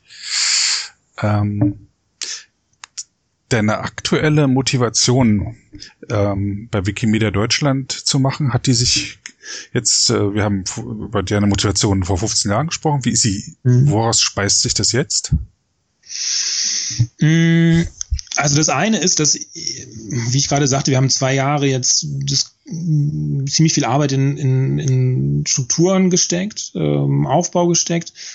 Und ähm, ich hatte so ein bisschen auch das Gefühl, das wäre jetzt eigentlich ganz schön, mal so zwei Jahre zu haben, wo, wo man davon jetzt profitieren kann als Gremium, dass also man sich nicht ähm, sozusagen so das nach intern immer die Augen gerichtet haben muss und, und, und, und Sachen nachziehen muss, sondern man das Gefühl hat, okay, wir haben, wir haben bestimmte Strukturen und wir haben jetzt auch den, den, den Freiraum uns dadurch äh, selbst geschaffen, uns mit, mit Themen zu beschäftigen, die mehr außerhalb der Organisation liegen. Also ähm, ich sage jetzt mal Zukunftsfragen im weitesten Sinne. Mhm. Also solchen Themen wie äh, freien Bildungsmaterialien. Ja? Was, was ist, welche, welche Rolle will der Verein in dem Bereich spielen? Wir haben ja eine Zeit lang da äh, waren da sehr aktiv und müssen uns, glaube ich, jetzt gerade neu sammeln und überlegen, was, was, was ist da unser, unser Part langfristig. Hm, genauso müssen wir uns, müssen wir uns fragen, hm, wie die Projekte in Zukunft hm, eigentlich konsumiert werden. Konsumiert ist ein bisschen ein böses Wort, aber ähm, also wie gelangen Leute weiterhin zu den Projekten ähm, und, und werden darauf aufmerksam, dass sie mitmachen können. Wir planen zurzeit ja so eine Kampagne, wo wir versuchen, neue Autoren äh, zu, zu werben und ins Projekt zu ziehen. Also das heißt, es werden gerade zum Beispiel Erklärvideos gedreht, wo Wikipedianer zeigen, ähm, wie sie selber das Projekt nutzen und erklären noch, was, was sie selber motiviert am Projekt, ähm, die wir versuchen wollen zu, zu, zu streuen. Mm, und äh, eine, eine Bannerkampagne zu machen, die sag ich mal, so ähnlich funktioniert wie die, wie, wie der Spendenbanner, nur dass wir halt dazu aufrufen, im, im Projekt aktiv zu werden. Ähm, und ich glaube, dass man langfristig sich die Frage noch viel stärker stellen würden, äh, stellen muss. Ne? Wir haben zwar jetzt schon einen Rückgang äh, an den, an den, bei den Autorenzahlen. In, ich glaube, das wird oder könnte noch viel fataler werden, wenn irgendwann das so ist, dass Wikipedia halt nicht mehr äh, von den meisten Leuten genutzt wird, indem sie de.wikipedia.org eingeben oder über Google auf einem Wikipedia-Artikel landen, sondern in ganz anderen Zusammenhängen man Wikipedia nutzt, ja, indem man zum Beispiel äh, einen, einen Sprachassistenten fragt, wer ist denn gerade Bürgermeister von Berlin? Und man bekommt eine Antwort zurück, ähm, die sich dann zwar aus Wikipedia beziehungsweise wahrscheinlich aus Wikidata speist, mh, aber einen nicht dazu bringt, diesen Artikel aufzurufen und äh, diesen Bearbeiten-Knopf oben mal zu klicken, wenn man irgendwo was verbessern möchte. Mh, sondern äh, ja, man, man ist man ist ein Wikipedia-Nutzer, aber hat hat keinen direkten Weg mehr sozusagen zum Projekt hin. Und das wäre, glaube ich, für die für die Autorenzahlen fatal, wenn wir wenn wir da nicht einen, einen Weg finden, ähm, Organisationen, die Wikipedia und, und Wikidata und, und Commons und so weiter nutzen, dazu zu bringen, ähm, ihre eigenen Nutzer wiederum ins, ins, ins Projekt zu führen. Mhm. Ja. Und das ist, glaube ich, eine, eine, Sache, da wird man sehr dicke Bretter bohren müssen. Da wird man noch ein bisschen kreativer sein, als nur mit, mit, mit Firmen und Organisationen zu sprechen. Ähm, aber das ist so eine Frage, die ich auch, äh, auch wichtig finde und wo ich glaube, dass auch wir im Präsidium uns damit äh, auseinandersetzen müssen. Du sagtest, es gibt ein Projekt dafür. Äh, Gibt es eine Webseite dazu, zu diesem Projekt? Oder die ist ein Schwerpunkt im, im Jahresplan? Oder für welchen Sinne meinst du das? Ähm, also es gibt zu der, zu der Kampagne, ähm, um neue Autoren zu, zu, zu werben, dafür gibt es natürlich eine Seite in Wikipedia, beziehungsweise gibt es eine ganze Reihe von Seiten, wo gerade die Planungen laufen, sowohl ähm, was ähm, das, das, das Schalten des Banners angeht, als auch die äh, Erstellung von den, von den Videos. Ähm, ähm, als auch was die Frage angeht, hm, wie, wie, auf was stößt dann der, der Autor, wenn wir ihn jetzt, äh, der, der potenzielle Autor, wenn wir ihn jetzt eingefangen haben? Also ähm, schickt man den dann zum Mentorenprojekt, äh, wo Leute so eine, so eine unmittelbare Betreuung von neuen übernehmen? Oder haben wir Tutorial-Seiten? Ähm, und wenn wir Tutorial-Seiten haben, welchen, welchen Stand haben die eigentlich? Also gibt es da zum Beispiel ähm, einen Hinweis auf den Visual Editor, der jetzt seit einem Dreivierteljahr eingeführt ist oder, oder fehlt ja. Ähm, genau, solche, solche Sachen. Hm. Äh, weil ich bis jetzt noch nicht so viel davon äh, gesehen habe. Also es, das heißt, dass ich als normaler Wikipedia-Autor ist mir das jetzt noch nicht so untergekommen. Ach so. Ich schicke dir mal einen Link, dann kannst du das, äh, kannst du das äh, unter dem Podcast verlinken. Mhm. Ähm, da gibt's gibt's eine Reihe von Informationen dazu. Genau. Das ist so ein bisschen, wir müssen da mal wieder als Verein so ein bisschen aufpassen, dass, dass wir nicht das Gefühl vermitteln, der Verein selber würde jetzt da irgendwie äh, in, in wikipedianische Prozesse eingreifen wollen und so weiter. Da gibt's natürlich immer, immer gewisse Vorbehalte, auch, auch sicher auch berechtigt zum Teil. Mhm. Aber ich glaube, dass, dass die Community zum allergrößten Teil tatsächlich selber dieses, die, die, das, das sieht, dass da ein Problem gerade uns erwächst, wenn wir immer mehr Artikel haben, aber immer weniger Leute, die, die die Artikel auch bereit sind zu pflegen. Ähm, das heißt, da gibt es ein, eine große Bereitschaft, äh, da, da offen zu sein und mitzuhelfen und so weiter und das auch mal in Anführungszeichen zu ertragen, wenn jetzt also von außen neue Autoren kommen, die vielleicht nicht aus dem Stand schon gleich wissen, wie ist jetzt eine Biografie aufgebaut, wie muss ich Links formatieren, was sind Relevanzkriterien und so weiter, sondern man da auch äh, dann, dann mal ertragen muss, dass jemand vielleicht auch mal einen Fehler macht und dem vielleicht dann auch dann hilft an der Stelle. Aber da, da bin ich sehr zuversichtlich. Also ich glaube, dass da dass das Bewusstsein da ist und, äh, und die Bereitschaft da ist. Mm, und dann, wie gesagt, es gibt halt natürlich einen, riesen Wust an Hilfeseiten und, und im Wikipedia-Namensraum alle möglichen Regelseiten. Und ich glaube, das wäre schlau, mm, im Zuge von so einer Kampagne zum, zum Anwerben von Neuautoren da mal auch mal wieder durchzugehen. So ein bisschen so, wie ich das gerade vorhin sagte, ne, die Benutzerin Elian, die da mit der, mit der eisernen, mit dem eisernen Besen mal durchgefegt hat. Das wäre vielleicht auch, auch notwendig. Es gibt zum Glück ein paar Benutzer, die ähm, sich da auch für verantwortlich fühlen, dass die Hilfeseiten und der, der Wikipedia-Namensraum ähm, einen vorzeigbaren Stand hat, aber ich glaube, das könnten durchaus noch mehr sein. Und wenn wir da als Verein helfen können, indem wir ähm, zum Beispiel mal einen Workshop dazu organisieren oder so, dann äh, kann das eigentlich nur, nur allen Seiten nutzen. Genau, aber das ist eine Sache, die jetzt im nächsten Jahr ansteht. Wir haben vor, jetzt am Ende der Spendenkampagne schon, schon mal äh, zu schauen, ähm, dieses äh, Dankesbanner, was dann am Ende den, den Spendern gezeigt wird, dann nochmal da auch schon mal darauf hinzuweisen, dass man ja mitschreiben kann und so weiter und da erste Erfahrung zu sammeln und dann wollen wir im Laufe des, des nächsten Jahres immer mal wieder ähm, der Versuch in der Richtung unternehmen und so langsam lernen, wie der Leser das unbekannte Wesen dann so tickt und, äh, und, und auf welche Weise man ihnen das Projekt am, am, am besten reinführt, ähm, so dass er da möglichst eine äh, nicht allzu steile Lernkurve hat. Nun hat ja gerade die äh, letzte Mitgliederversammlung statt, eine, eine Mitgliederversammlung stattgefunden, wo es auch eine neue Wahl gab, neues Präsidium. Und das war ja nicht ganz konfliktarm. Wollen wir mal ein paar Punkte da durchsprechen? Hast du die Zeit noch? Ja, na klar. Ja. Also ähm, sehr kontrovers ging es ja, als ähm, Martin Kraft darüber sprach, dass das Spendenbanner ähm, zu äh, technisch äh, technische Schwierigkeiten äh, bereitet manchen Benutzern. Ja, das, da wurde sehr stark dagegen gehalten von äh, Seiten der, der Geschäftsstelle, äh, wo ich finde auch, dass äh, da große Geschütze aufgefahren wurden. Es wurde so äh, durchaus suggeriert, dass jetzt gleich alles zusammenbricht, wenn, wenn irgendwie das Banner ange, angefasst wird.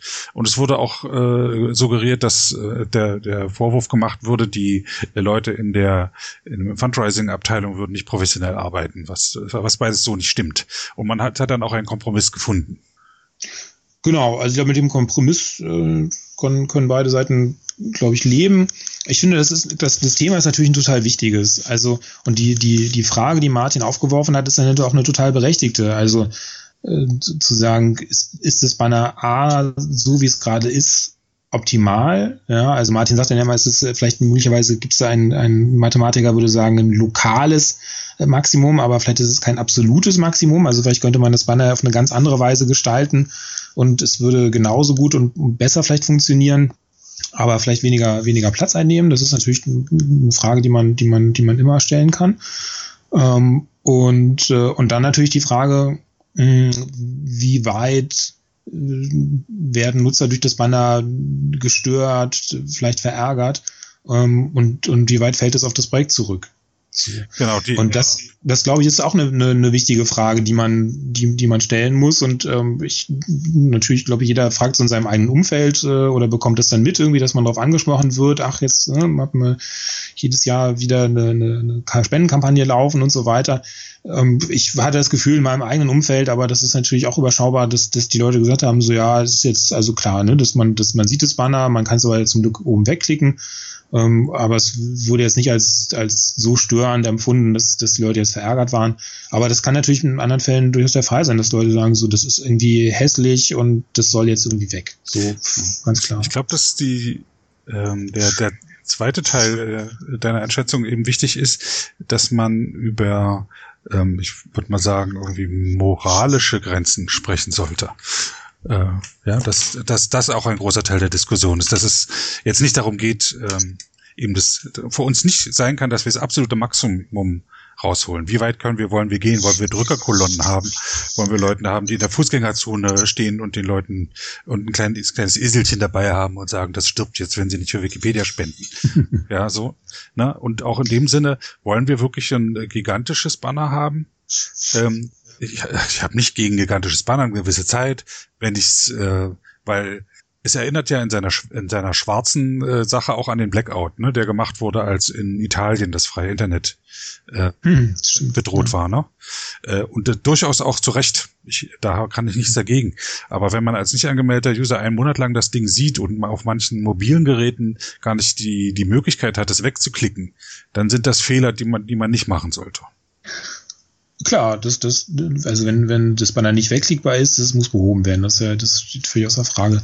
Ich, das andere, also Spendenaufrufe, und das ist, glaube ich, das, das macht, glaube ich, also das macht, glaube ich, unsere Spendenaufrufe auch grundsätzlich in der, beim, beim normalen Leser, glaube ich, auch ähm, sorgt für, für, für, für einen, naja, sag ich mal, ein bisschen äh, pragmatischen guten Ruf, ja, so dass, dass wir von Anfang an sagen, wir brauchen fürs nächste Jahr den Betrag X.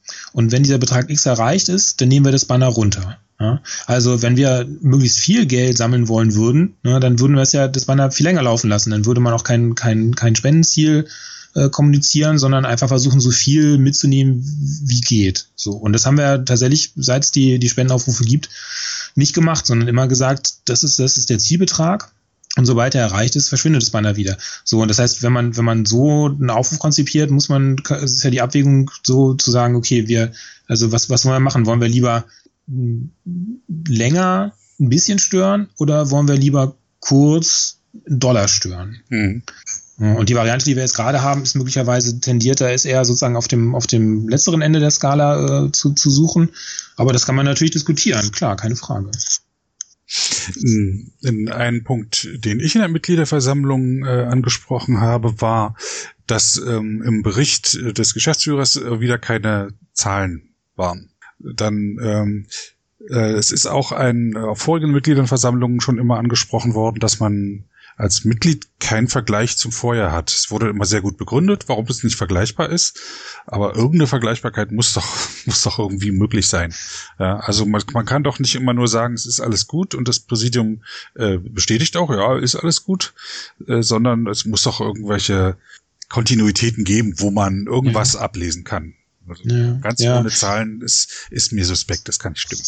Ja, das, das, also Zahlen gibt's natürlich, aber die Kontinuität ist natürlich tatsächlich ein, ein, ein wichtiger Faktor und das ja, ich, ich, ich hoffe, dass wir sozusagen nach so einer, so einer stärkeren Wachstumsphase jetzt in eine, in eine, in eine Phase kommen, ähm, wo so eine, so, eine, so eine Vergleichbarkeit besser möglich ist. Ne? Also das, das Problem, was wir bisher hatten, ist, ne, du kannst natürlich Posten mal so und mal so buchen und die, die, ja, sozusagen die philosophische Frage, wie man jetzt irgendwie das strukturiert, die wurde jedes Jahr sozusagen neu gestellt und neu beantwortet. Und ich hoffe, dass wir einen Jensen-Modus haben, ähm, wo das, wo das langfristig besser geht, dass man, dass man sagt, okay, also die Struktur letztes Jahr war so und so und wir orientieren uns jetzt ganz stark äh, da dieses Jahr wieder dran.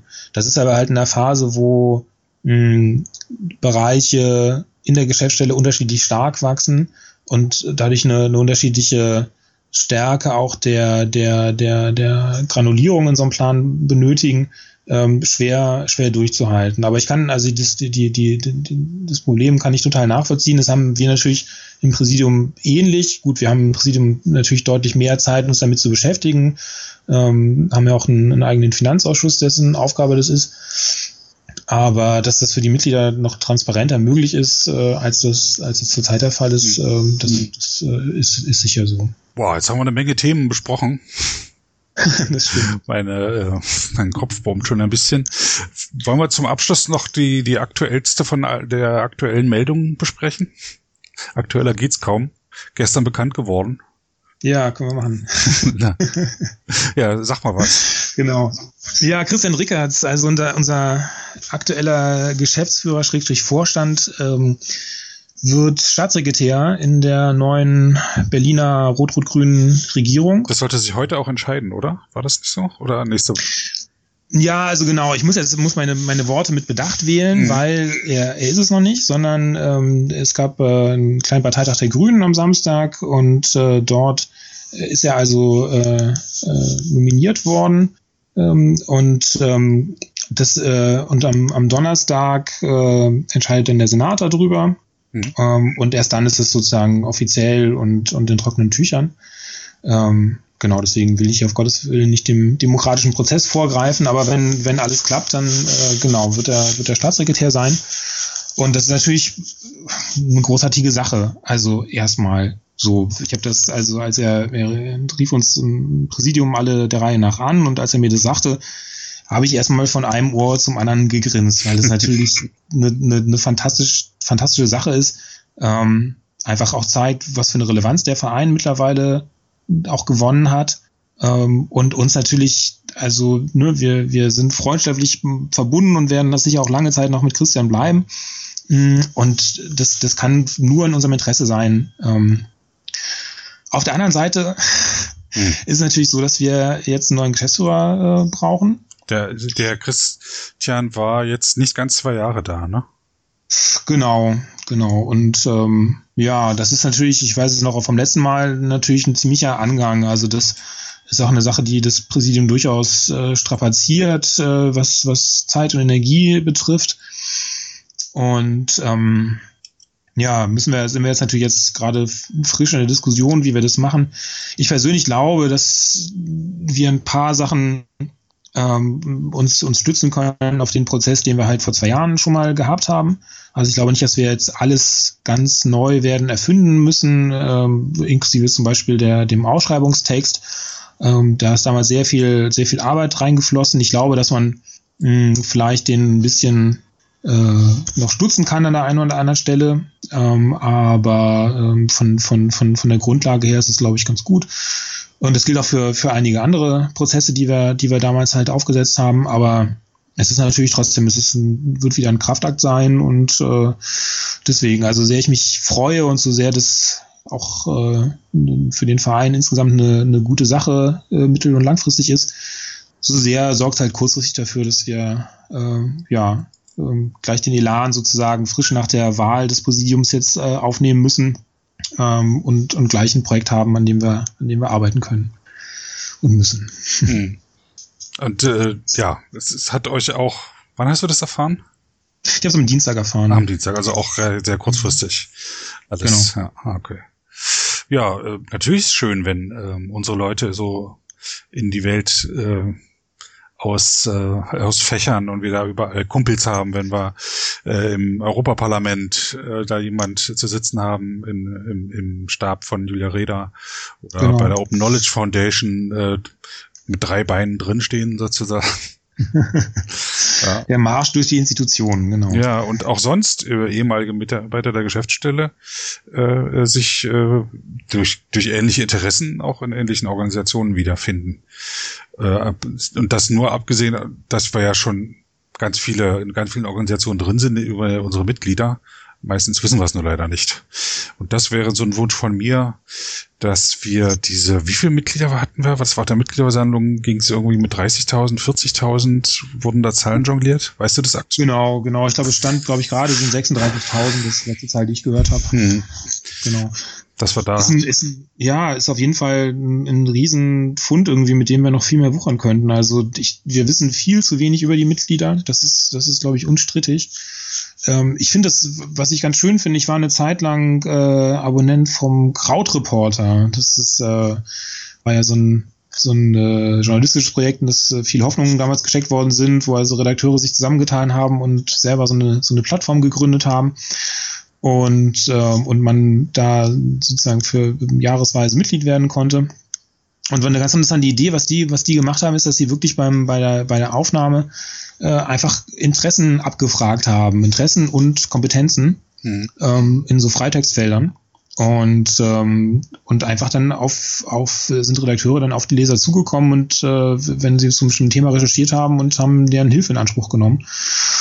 Ähm, und äh, das ist, glaube ich, so das, das Minimum, was, was wir eigentlich auch schaffen müssten zu machen. Also dass wir von, von allen Mitgliedern wissen, äh, in welchem Bereich die Expertise haben und auch wissen, was wie die Interessen sind eine ganz schöne Sache bei der Mitgliederversammlung war ja, dass wir jetzt zum ersten Mal angeboten haben, auch äh, Kurse für Leute, die an Wikipedia und an Wikidata interessiert sind. Und das fand ich einen total schönen Moment, wo dann auf der, auf der Mitgliederversammlung gesagt worden ist, so, also wer jetzt hier im Raum Interesse hat an diesen Kursen, der äh, möge jetzt bitte mal mitkommen. Und ein, ein großer, großer Pulk von Leuten also aufstand und, äh, und mitging und man merkte so, wow, also unter den Mitgliedern ist einfach auch allein schon ein großes Potenzial an, an Leuten, die wir potenziell zu, zu neuen Autoren machen können. Ähm, was noch, was wir ja gerade erst beginnen zu heben. Und das gleiche gilt aber für viele andere Themenbereiche auch. Also was jetzt Lobbying angeht, was die Kontakte zu Wissenschafts- und Kulturinstitutionen angeht, ähm, juristische Expertise angeht und so weiter. Also ich glaube, dass, dass wir dringend äh, da mehr tun sollten, um, um, um diese äh, diese, dieses Potenzial auch zu heben. Für mich war der Augenblick sehr irritierend, weil ich gerade ähm, äh, einen Mut zusammengenommen hatte und einen längeren kritischen äh, Beitrag geleistet hatte. Ja, das Timing war doof. Das ja, und dann standen von den 80 auf, äh, Teilnehmern dort 40 auf und gingen raus. Ja, das war, das Timing war, war unglücklich irgendwie. Das war, ich, ich glaube, das 11 Uhr oder sowas war angekündigt, dass die, dass die starten sollten. Ähm, ja, war nicht, nicht, noch nicht perfekt. Aber dass es überhaupt halt so viele Leute gibt, die, die Interesse daran haben, das, das fand ich sehr gut. Ja. Mhm. Ähm, was hast du dir für die nächsten zwei Jahre vorgenommen? Kannst du das in fünf Minuten darlegen oder kürzer? Naja, also ich habe die, die Autorenkampagne habe ich ja schon schon genannt. Also da sind in der in der Geschäftsstelle hat sich da ein Team gefunden von sehr motivierten und kompetenten Leuten, die die gerade das planen. Das ist eine Sache, die ich auch gerne auch präsidiumseitig weiter begleiten möchte. Mm, dann ähm, dieses ganze die ganze Frage so, was passiert halt um uns drum rum. Also zum Beispiel es wird dieses äh, Weihnachten, glaube ich, zum ersten Mal sein, dass ähm, eine, doch eine erhebliche Zahl der deutschen Haushalte sich äh, so VR-Brillen äh, gegenseitig geschenkt wird, ja, also mhm. wo man so Brillen, die man aufsetzt und wo man dann in irgendwelchen virtuellen Welten unterwegs äh, ist finde ich total spannend. Ne? Finde ich jetzt, ich habe äh, noch keine, kein, kein, kein, kein Erklärmuster für, für mich jetzt zurechtgelegt, so was, was das für uns bedeutet, aber das finde ich total interessant, dass da gerade, glaube ich, ein neues Medium entsteht, ähm, in, in, im, was im, im Alltag von Leuten, glaube ich, eine, eine, eine große Rolle spielen könnte in den nächsten Jahren. Und das ist eine Frage, wie wir uns dazu verhalten. Ist das was, was uns was angeht oder geht uns das nichts an? Mm, und und das ist so ein, ein Beispiel, aber auch nur für viele technische Themen, soziale Themen, wo ich das Gefühl habe, wir, wir sind so ein bisschen, haben jetzt ein bisschen zu sehr Nabelschau die letzten zwei Jahre gemacht und müssen jetzt mal schauen, was um, um uns rum passiert. Wir haben, finde ich, als Organisation diesen, diese, diesen ganzen Videobereich so ein bisschen verschlafen in großen Teilen. Ja, das war, das war so ein Ding, ne, als es mit YouTube losging und am Anfang dachte man, okay, das ist irgendwie irgendeine eine, eine illegale Plattform, wo Leute einfach irgendwelche Videos hochladen. Dann war irgendwann Google so verrückt, dass sie das auch noch gekauft haben. Und man hat irgendwie die Welt nicht verstanden. Ähm, und mittlerweile ist, ist das natürlich YouTube ein total etabliertes Portal. Und äh, die Leute laden immer noch Zeug hoch, ohne sich um die Lizenz zu scheren. In der Tat, aber es ist aber auch eine, eine Plattform, auf der ganz viele tolle neue Formate entstehen und wo Wissen auch vermittelt wird. Ne? Also wo irgendwelche neben irgendwelchen seltsamen Videos, wo Leute erzählen, was sie gerade irgendwie eingekauft haben oder gegessen haben oder wie man Thermomix betreibt, ähm, auch erklären, was äh, sind eigentlich Fibonacci-Zahlen zum Beispiel, ja, oder äh, wie, wie funktioniert ein Ottomotor. Ähm, und da Erklärvideos machen, ähm, geschichtliche Zusammenhänge erklären und ganz, ganz tolle neue Formate halt ausprobieren. Und da finde ich, sind wir so ein bisschen äh, hinten an. Also natürlich mittlerweile gibt's dann auch Wikipedia-Artikel, wo Videos eingebaut sind, aber das war doch ein ziemlicher Krampf, äh, bis man da mal einen Player hatte, der, der funktioniert. Und es ist immer noch in meinem Gefühl nach eher die Ausnahme als die Regel, dass man wo es sich anbietet, so ein, so ein Video sieht, was, was einem Dinge auch nochmal noch mal auf eine andere Art, eine, eine nicht, textliche Art näher bringt. Und ich glaube, dass da ein, ein Potenzial ist, was, was diesen Videobereich angeht. Mm, ich glaube, dass es möglicherweise mittlerweile schon fast zu spät ist für uns, äh, weil natürlich die allermeisten Schüler, ähm, wenn sie den, den Stoff aus dem Unterricht nochmal äh, anders nahegebracht haben wollen, dann nicht den, den Wikipedia-Artikel unbedingt aufrufen, um den durchzulesen, ähm, sondern halt auf YouTube gucken, ob es irgendjemand gibt, der, der ihnen sozusagen per Video da eine, eine Nachhilfestunde geben kann. Und in vielen Fällen ist es, glaube ich, auch das, tatsächlich in dem, in dem Fall das richtige Format. Ähm, und das ist einfach schade, dass wir da, dass wir da nicht so eine große Rolle spielen. Und es wäre schade, wenn wenn es wenn es neue mhm. Portale da draußen gibt, neue Techniken da draußen gibt, ähm, die die so an uns wieder vor, vorbeiziehen. Und wie gesagt, also ob jetzt 3D, virtuelle Realitäten da jetzt irgendwas ist, ähm, was für uns irgendwie wichtig ist und so, keine Ahnung. Ja, klingt, finde ich, im ersten Moment erstmal ein bisschen spinnert, dass man denkt, naja, das ist doch für Videospiele. Aber ich, ich halte es nicht, halte nicht für abwegig, dass das auch in anderen Bereichen eine Rolle spielen wird und das, das sollten wir auf dem Schirm haben. Und wie gesagt, im ganzen Bereich von, von freien Bildungsmaterialien ganz genauso.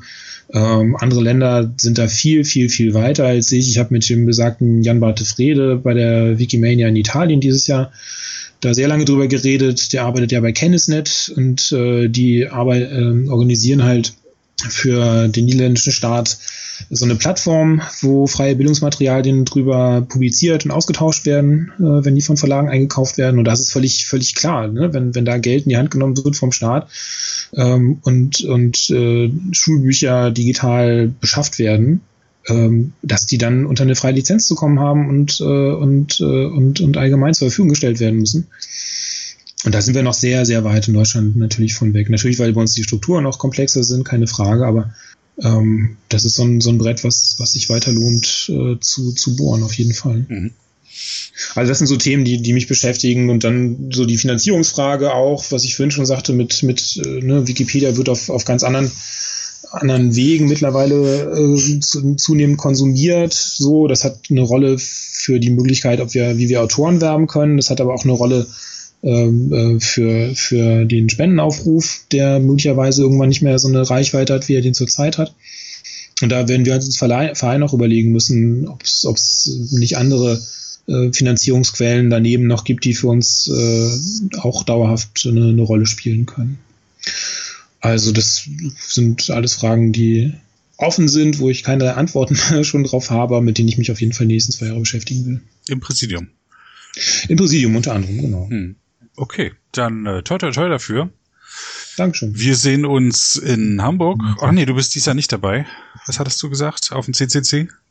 Ich habe keine Tickets gekriegt. Das Kein ist echt eine Katastrophe. Ach, ich habe drei, an drei, drei Tagen immer da gesessen und äh, versucht, eins zu ergattern, aber äh, das war eine harte Nummer dieses Jahr. Ich weiß nicht, ich hoffe, dass es nächstes Jahr sie eine Location haben, äh, wo wieder mehr Leute reinpassen. Und äh, aber zurzeit ist so ein bisschen so Berliner Verhältnisse. Das war früher in Berlin immer schon schon heftig, an Tickets ranzukommen für einen Kongress. Und das ist jetzt in Hamburg, nachdem sie ein paar Jahre äh, doch ausreichend Räumlichkeiten hatten, aber die die Zahlen für einen Chaos Communication Congress sind so gewachsen an, an Besuchern, dass sie jetzt wieder. Gibt es denn äh, eine Location, die sowas abfangen könnte? Ich, ich, glaube eher, dass es auf zwei Kongresse hinausläuft oder auf them thematische Aufspaltung oder sowas. Ja, das könnte ich auch mitleben. Finde ich auch, äh, finde ich auch keine, keine schlechte Idee, wenn sich weiter spaltet. Aber ich, ich, ja, mal sehen. Ich, ich bin da nicht in den engen Zirkeln drin, was da gerade an, an Lösungen diskutiert wird.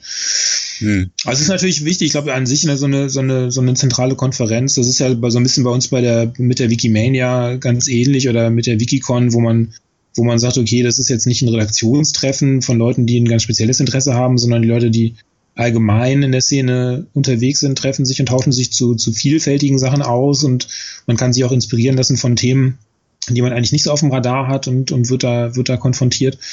Ähm, ist natürlich da, glaube ich, schon eine wichtige Rolle so. Also deswegen hoffe ich schon, dass, ähm, auch der Chaos Computer Club da einen Weg findet, weiterhin eine, eine, große Konferenz zu organisieren. Also ich meine, sie haben jetzt ja schon diese, diese Variante, dass sie sozusagen bei den lokalen Hubs äh, so Untertreffen haben, wo dann äh, der Kongress gestreamt wird und man gemeinsam sich dann um große Bildschirme versammeln kann. Aber ähm, ja, keine Ahnung, ob es in die Richtung weitergeht oder keine Ahnung. Okay. Ja, bin gespannt. Bin gespannt. Ich auch. Dann eine besinnliche Adventszeit. Ja, wünsche ich dir auch. Vielen Dank fürs Gespräch. Ja, ich danke dir, dass du äh, dir die Zeit genommen hast. Und äh, bis demnächst. Ja, mach's gut. Tschüss. Tschüss. Kurt hat sich was Elektronisches gewünscht, darum hören wir jetzt ein Stück von Steve Combs.